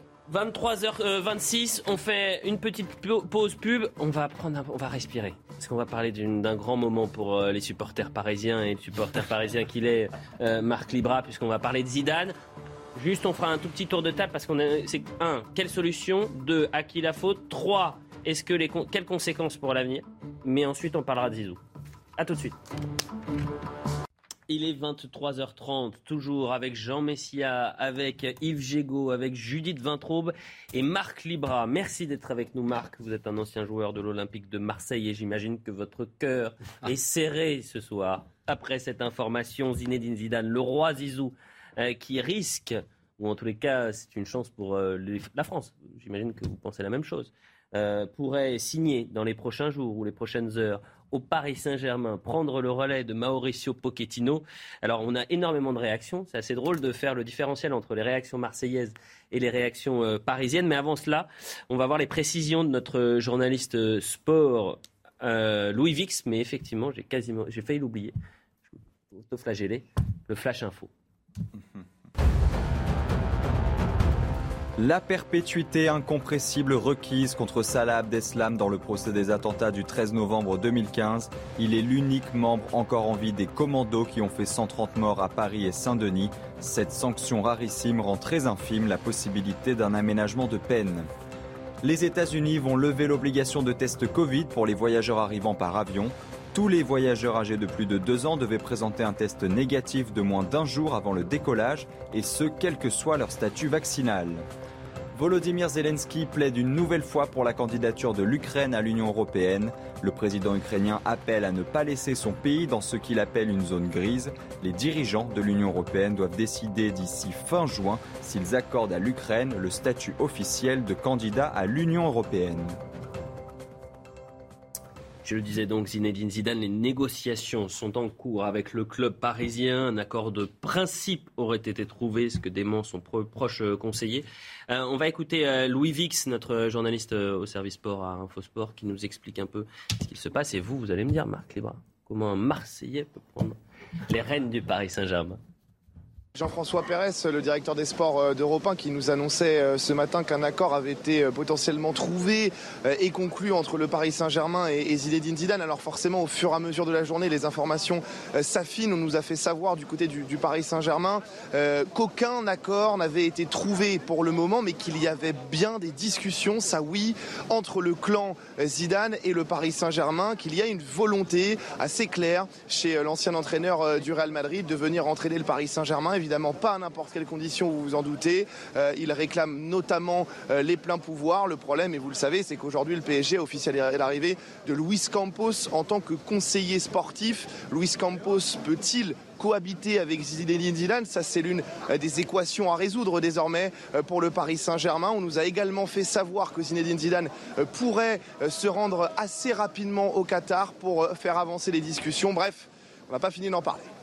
Alors, Marc Libra, nos téléspectateurs, je suis pas sûr qu'ils connaissent Luis Campos. En revanche, ils connaissent évidemment Zinedine Zidane. Et la clé, c'est de savoir est-ce que, oui ou non, euh, Zinedine Zidane va venir au Paris Saint-Germain. Qu'est-ce que vous en pensez? Pour l'instant, c'est, euh, c'est, comme l'a dit Louis Vix, comme l'a dit Jean-François Pérez, euh, le patron d'Europe 1, il y a des pourparlers. Donc, quand on dit à pourparler, c'est qu'on entame des discussions pour que peut-être il arrive euh, au PSG. Après, tout ce qui se passe autour de lui, c'est assez fou. On va peut-être y revenir après. Mais aujourd'hui, si Zidane est libre, c'est que peut-être il a eu des échos qu'en équipe de France, Deschamps, ça fait 10 ans qu'il est en équipe de France. Et normalement, après la Coupe du Monde au Qatar, entre novembre et décembre, il se dit qu'il devrait partir. Et depuis euh, son arrêt de son activité au Real Madrid, il attendrait cette place. On nous dit qu'aujourd'hui, normalement, la place est prise parce que Deschamps prolongerait jusqu'en 2024. Donc, bon. Il se dit finalement, je ne peux pas rester plus longtemps sans club. Donc, il signerait au PSG. Mais pour l'instant, sur la journée, a été complètement folle. C'est encore une fois le feuilleton du PSG parce que c'est Oui. un véritable feuilleton. Il est, on l'a vu, il est à Paris. Oui. Pour Et Marc- négocier ou pas. Marc, Marc excusez-moi, il n'y a, pas de- y a pas de fumée sans feu. Et euh, là, vous me faites une déclaration de politique et on, on, en a eu suffisamment sur le plateau. Vous qui avez été euh, euh, footballeur professionnel, vous savez très bien que quand il y a des négociations aussi intenses et que ça Surtout commence à fuiter avec ce- ce- ces, ces personnages-là et que ça fuite, ça fuite dans les médias, c'est qu'en fait, l'accord de principe, on, on est là d'y arriver. Oui, mais combien de fois on a vu que ça, ça capote au dernier moment? Donc oui, il y a eu peut-être une ouverture qui s'est faite par rapport à lui. Maintenant, il faut trouver des solutions. Si Zidane arrive au PSG, c'est pas dit que le PSG gagne. Le problème aujourd'hui du PSG, c'est pas les entraîneurs, ce sont les joueurs. Donc vous pouvez prendre qui vous voulez aujourd'hui. Si sur le terrain ils font pas le travail, si les joueurs veulent se coucher à 5 heures du matin et jouer au poker toute la nuit sur les réseaux, mais tout ça, Zidane, il est au courant de tout ça. Donc s'il prend la main, vous savez parler de Campos. Campos qui arrive, c'est un bâtisseur. Campos en 3 ans, il vous fait gagner tout ce que vous voulez gagner, il décide de vous le faire gagner. Est-ce qu'aujourd'hui, on va laisser 3 ans à Zinedine Zidane ou à Campos pour faire ça Hmm. On parle de révolution. Si Campos arrive, il va mettre des joueurs dehors, il va prendre des jeunes joueurs. Non mais j'imagine que- que Zidane, s'il arrive, il dit à Neymar, écoute, le Club Med, c'est plus, c'est fini. Tu viens de passer 4 ans au Club Med. Alors, Là, maintenant, tu arrives au Paris Saint-Germain et on- cette Ce- année, on va gagner la Ligue des Champions. C'était pas Leonardo qui devait le faire quand Non, il est arrivé mais enfin, Leonardo Ah. et Zidane, excusez-moi, vous me parlez d'une d'un- d'une Leonardo est arrivé, Ferrari. il a expliqué que lui, quoi qu'il arrive, il allait mettre le haut à tout ça. Vous qui êtes Marseillais, est-ce que c'est une trahison qu'un Marseillais comme Zidane, qui est le roi de Marseille, arrive au Paris Saint-Germain si euh, il arrive au Paris Saint-Germain? Déjà, c'est pas le roi de Marseille. C'est un personnage très important. Mais non, pas du tout. Il a le droit. Et heureusement qu'il peut. Ne pas oublier une chose, c'est qu'il grandit à Marseille. Jusqu'en 98, qui met le doublé en finale de Coupe du Monde. Hmm. Zidane, on n'en parle pas. Il est formé à la SCAN. hein. Il n'a jamais porté la tunique. Alors oui, aujourd'hui, les jeunes supporters qui ne l'ont peut-être pas connu, qui ne l'ont pas vu évoluer, disent Ah oui, mais c'est une trahison. Il n'y a pas de trahison. S'il avait été un jour joueur de l'Olympique de Marseille, s'il avait Mm. joué pour le PSG, là, Mm. c'est, il a le droit, il est entraîneur, il fait ce qu'il veut. Mm. C'est pas à nous de dire Ah ben oui, non. Voilà. Après, c'est un faux débat de dire Oui, mais les Marseillais sont contre lui. Bon, on est, euh, Jean Messia, vous qui jouez un peu, hein, il y a quelques vidéos qui circulent, on vous voit faire des jongles. Le meilleur entraîneur du PSG, c'est ce Et- Jean Non, alors, mais, C'est- mais je peux vous ce dire, garçon je est crois qu'il a un, talent pour le football. omni- Il y en a un qui efficace. m'a, qui m'a très bien compris sur ce plateau, c'est Yves Gégaud. Oui, alors, oui, mais en- bien sûr. au-delà de ça, vous Mais- qui aimez le foot, parce que je sais que vous êtes un amateur de football. Et vous êtes Ah, difficile le à foot. comprendre. J'adore le foot, mais le foot, comme son nom l'indique, est un sport collectif. Or, un sport collectif n'est pas euh, un sport euh, qui agrège des individualités sans cohésion, euh, formant, pouvant former une équipe. Or, je crains que pour l'instant, euh, le PSG, il a évidemment des joueurs talentueux individuellement. Mais je crains qu'il manque le petit supplément d'âme collective. Et la question, bah voilà, la question c'est de savoir si Zidane va être en gros l'aimé Jacquet de, de 98 qui va pouvoir justement donner du collectif, donner de la cohésion à cette Euh, équipe. Euh, mais Entendre- problème, vous, musclez pas votre jeu, c'est En- ça votre en- problème. entendre ce soir euh, euh, Jean Messia laudateur, comme Hmm. nous le sommes tous, sur Zinedine Zidane, quand on connaît à la fois son histoire familiale et son origine, j'avoue que euh, quelquefois c'est assez surprenant Bah, de je voir suis- je le même homme vous Attendez, dire les choses et son contraire. Même sur le foot, vous allez vous disputer. On coupe les micros des deux. On coupe le micro. Vous êtes puni de micro. Non, vous êtes puni de micro. Vous êtes, vous êtes coupé. Le micro. Dites-moi si le micro de Jean Messia est coupé. Il est puni pendant une. Il est. Eh bien, il est coupé pendant une minute. Regardez, là, 23h38 jusqu'à 23h39. Micro coupé pour tous les deux. Euh, essayez de parler pour voir si ça marche. Vous allez bien Alors, ça fonctionne le micro, le micro est coupé. Donc on retourne vers vous, Marc Libra. Une dernière question. Ça, c'est vrai que c'est euh, quand même euh, e- essentiel. Euh, Est-ce que aujourd'hui, qu'est-ce qui a fait basculer Zinedine Zidane dans cette envie de venir au Paris Saint-Germain si demain il vient au PSG Est-ce que c'est parce que Mbappé reste, par exemple? Déjà, il y a un intérêt par rapport à Mbappé, qui est normalement un des plus, la future star du football. Après, d'avoir aussi Messi, d'avoir Neymar, et puis le PSG aujourd'hui, financièrement, c'est quand même très intéressant de signer à Paris. Hmm. On va pas se le cacher, il y a un atout financier qui est important. Après, il y a un challenge à relever, il y a son équipe qui va arriver. Hmm. faut pas oublier qu'il y a Pochettino qui est encore en place, mais il a encore un an de contrat. Donc maintenant, il faut expliquer avec ce qui se passe que le nouvel, entra- enfin, que le nouvel entraîneur doit arriver et que l'ancien doit partir. Alors Hmm. ça, on va trouver des combines, quoi qu'il arrive, pour lui payer sa dernière année, et puis il partira. Mais aujourd'hui, si il récupère le PSG, j'espère vraiment qu'il y a beaucoup de choses qui vont changer. Mais si ça doit changer, il y a aussi un président de club qui doit partir. Il est 23h39, on peut On peut remettre parler, le micro de, de Jean Messia et de, Voilà. de Yves Gégaud. En tous les répondre. cas, vous, non. En revanche, moi j'ai l'impression quand même que c'est symbolique. C'est-à-dire que euh, Kylian Mbappé, qui rêvait d'aller au Real Madrid, euh, qui a toujours gamin, il avait des posters, des joueurs du, du Real, il a fait des déplacements au Real, il est resté pour la France parce qu'il sait qu'avec le Paris Saint-Germain, euh, s'il remporte la Coupe d'Europe. Et c'est historique. Et donc il fait ça pour le championnat. C'est-à-dire que euh, Kylian Mbappé représente euh, euh, ce que on aimerait pour nous Français, c'est-à-dire vraiment cette fierté d'être Français et de faire quelque chose pour son pays. J'ai l'impression que Zidane, s'il vient au Paris Saint-Germain, c'est un peu ça aussi. C'est-à-dire qu'il met de côté son amour pour Marseille pour venir au Paris Saint-Germain en sachant qu'il peut créer et marquer l'histoire du pays. Le fait qu'il soit Marseillais aujourd'hui ne, change rien. Il est entraîneur de football, il a grandi, il a joué au Real Madrid. Je, ne vais surtout pas parler de foot, mais il se trouve que j'étais à Marseille la semaine euh, où on a gagné la, la Coupe du Monde. J'ai vu euh, ce portrait géant euh, de Zinedine Zidane peint sur un immeuble, sur la corniche, et les gens qui pilaient devant en voiture pour se prosterner euh, devant son image. le nom de Zidane veut dire quelque chose à Marseille. À partir de 98, parce qu'avant, il, est formé à la SCAN, il n'est pas formé à Marseille. Il y a ce souvenir-là. Donc automatiquement, il y a un événement important, la première Coupe du Monde. On attendait ça, on était la France qui perdait. Avec Zidane, un Marseillais, c'est la France qui gagne. Eh bien, Donc, du coup, ça, a créé quelque chose autour de lui. Voilà ce qu'on pouvait dire. Il peut faire ce qu'il veut. Voilà ce qu'on peut dire sur Zinedine Zidane. Affaire à suivre. Marc Libra, vous restez. C'est pas fini le feuilleton. Les, téléspectateurs, ils vont nous prendre pour des fous parce que là, on va passer de Zinedine Zidane à Nicolas Sarkozy. C'est pas si loin. C'est un grand amateur du PSG. Pas faux. Il est toutes les Et il est peut-être intervenu euh, dans les transactions pour, Kylian Mbappé Et aussi. bonne transition, bonne transition. C'est vrai. Merci beaucoup. Nicolas Sarkozy qui sort du silence. On repasse à la politique. Interrogé par nos confrères du Figaro Magazine. Dont vous faites partie, Judith Vintraube, lâché, lâché par euh, une partie de sa famille politique pour avoir appelé à voter Emmanuel Macron au second tour de la présidentielle. Et puis surtout, il n'a pas soutenu euh, euh, Valérie Pécresse avant, pour le premier tour. Et il s'en explique. D'abord, ce qu'il dit sur Emmanuel Macron. On a sa déclaration, on va la, découvrir ensemble à l'antenne et euh, Nicolas Sarkozy qui dit donc Donnez-moi une raison pour ne pas lui parler. Je ne fais plus de politique, je n'ai plus d'obligation vis-à-vis de mon parti, j'ai une obligation vis-à-vis du pays. Si le président élu me demande de l'aider, je le fais. Oui. Alors, j'ai dit faites la traduction parce que je ne fais plus de politique, c'est vrai ou c'est pas vrai? C'est vrai. Euh, il, y a des rendez-vous euh, dans son bureau. Apparemment, tous les patrons de, la droite. Il... ne fait plus de politique pour lui-même. D'ailleurs, il ah. revient euh, dans cette, cette interview. C'est en fait un entretien avec des, propos rapportés sur sa tentative de retour en 2014 en disant que c'était une erreur et que pour lui, ça, c'était fini. Il ne fait plus de politique dans ce sens-là. Il en fait évidemment en ce qui concerne l'avenir de la droite euh, qui le préoccupe. Et c'est pour ça qu'il dit euh, cette phrase qui, revient en fait à, enfoncer le dernier clou euh, dans le, cercueil des républicains 48 heures avant le premier tour des législatives. Il dit Emmanuel Macron est la meilleure solution du moment. Il revient sur ses tentatives pour négocier une alliance entre les républicains mm. et Emmanuel Macron, une alliance dont il persuadé qu'elle aurait été, euh, ça aurait mieux valu de faire ça plutôt que des ralliements sans, sans condition, même s'il y a eu peu de ralliements. C'est quand même ce à quoi on, a assisté. Bref, il ne se renie euh, pas du tout.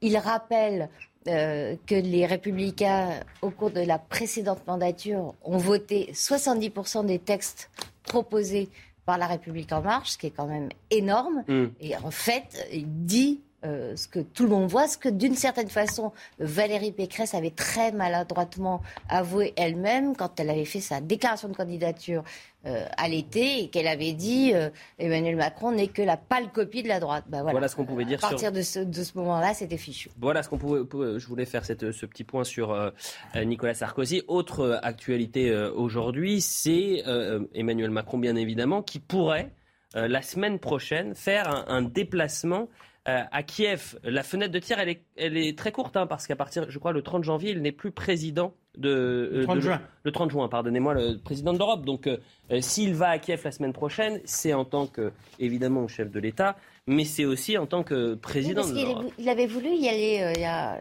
au début, et puis s'était fait brûler la politesse par Boris Johnson. Il était hors de question qu'il passe en deuxième, il y avait renoncé. Elodie Huchard nous explique tout et vous allez me décrypter tout cela juste après. Elodie. Le président de la République ira-t-il en Ukraine? La rumeur a enflé ces dernières heures et pour plusieurs raisons.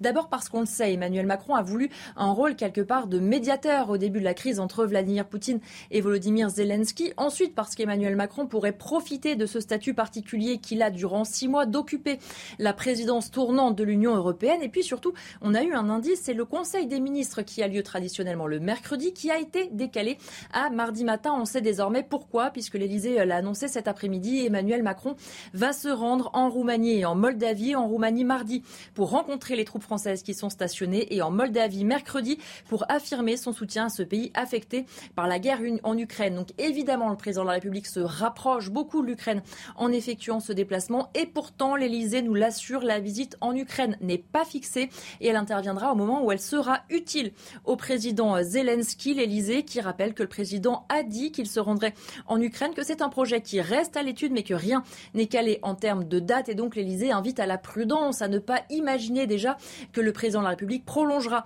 son déplacement en allant euh, en Ukraine. On rappelle d'ailleurs que les relations avec le président ukrainien se sont un petit peu tendues, notamment lorsqu'Emmanuel Macron, au Parlement européen, expliquait qu'il fallait négocier la paix sans pour autant humilier euh, la Russie. Une phrase qui n'a pas été franchement bien appréciée du côté euh, ukrainien. Aujourd'hui, l'Elysée rappelle que la France est aux côtés de l'Ukraine sans ambiguïté comme le président a eu l'occasion de le dire, nous souhaitons la victoire de l'Ukraine, nous souhaitons que l'intégrité territoriale de l'Ukraine soit rétablie, nous souhaitons que ce conflit, que cette guerre de la Russie contre l'Ukraine cesse le plus vite possible. Donc un déplacement qui n'est peut-être pas pour tout de suite, mais rappelons-le, s'il veut profiter euh, de cette particularité d'avoir la présidence française de l'Union européenne, Emmanuel Macron devra effectuer ce déplacement avant le 30 juin. Il ne reste donc plus beaucoup de possibilités. Un point sur l'information, Yves Gégaud, vous allez nous dire si Emmanuel Macron doit oui ou non aller à, Kiev la semaine prochaine. La campagne du premier tour des élections législatives s'achève ce soir. Il se tiendra dimanche pour les Français résidant en métropole alors que les résultats sont déjà tombés pour les Français de l'étranger.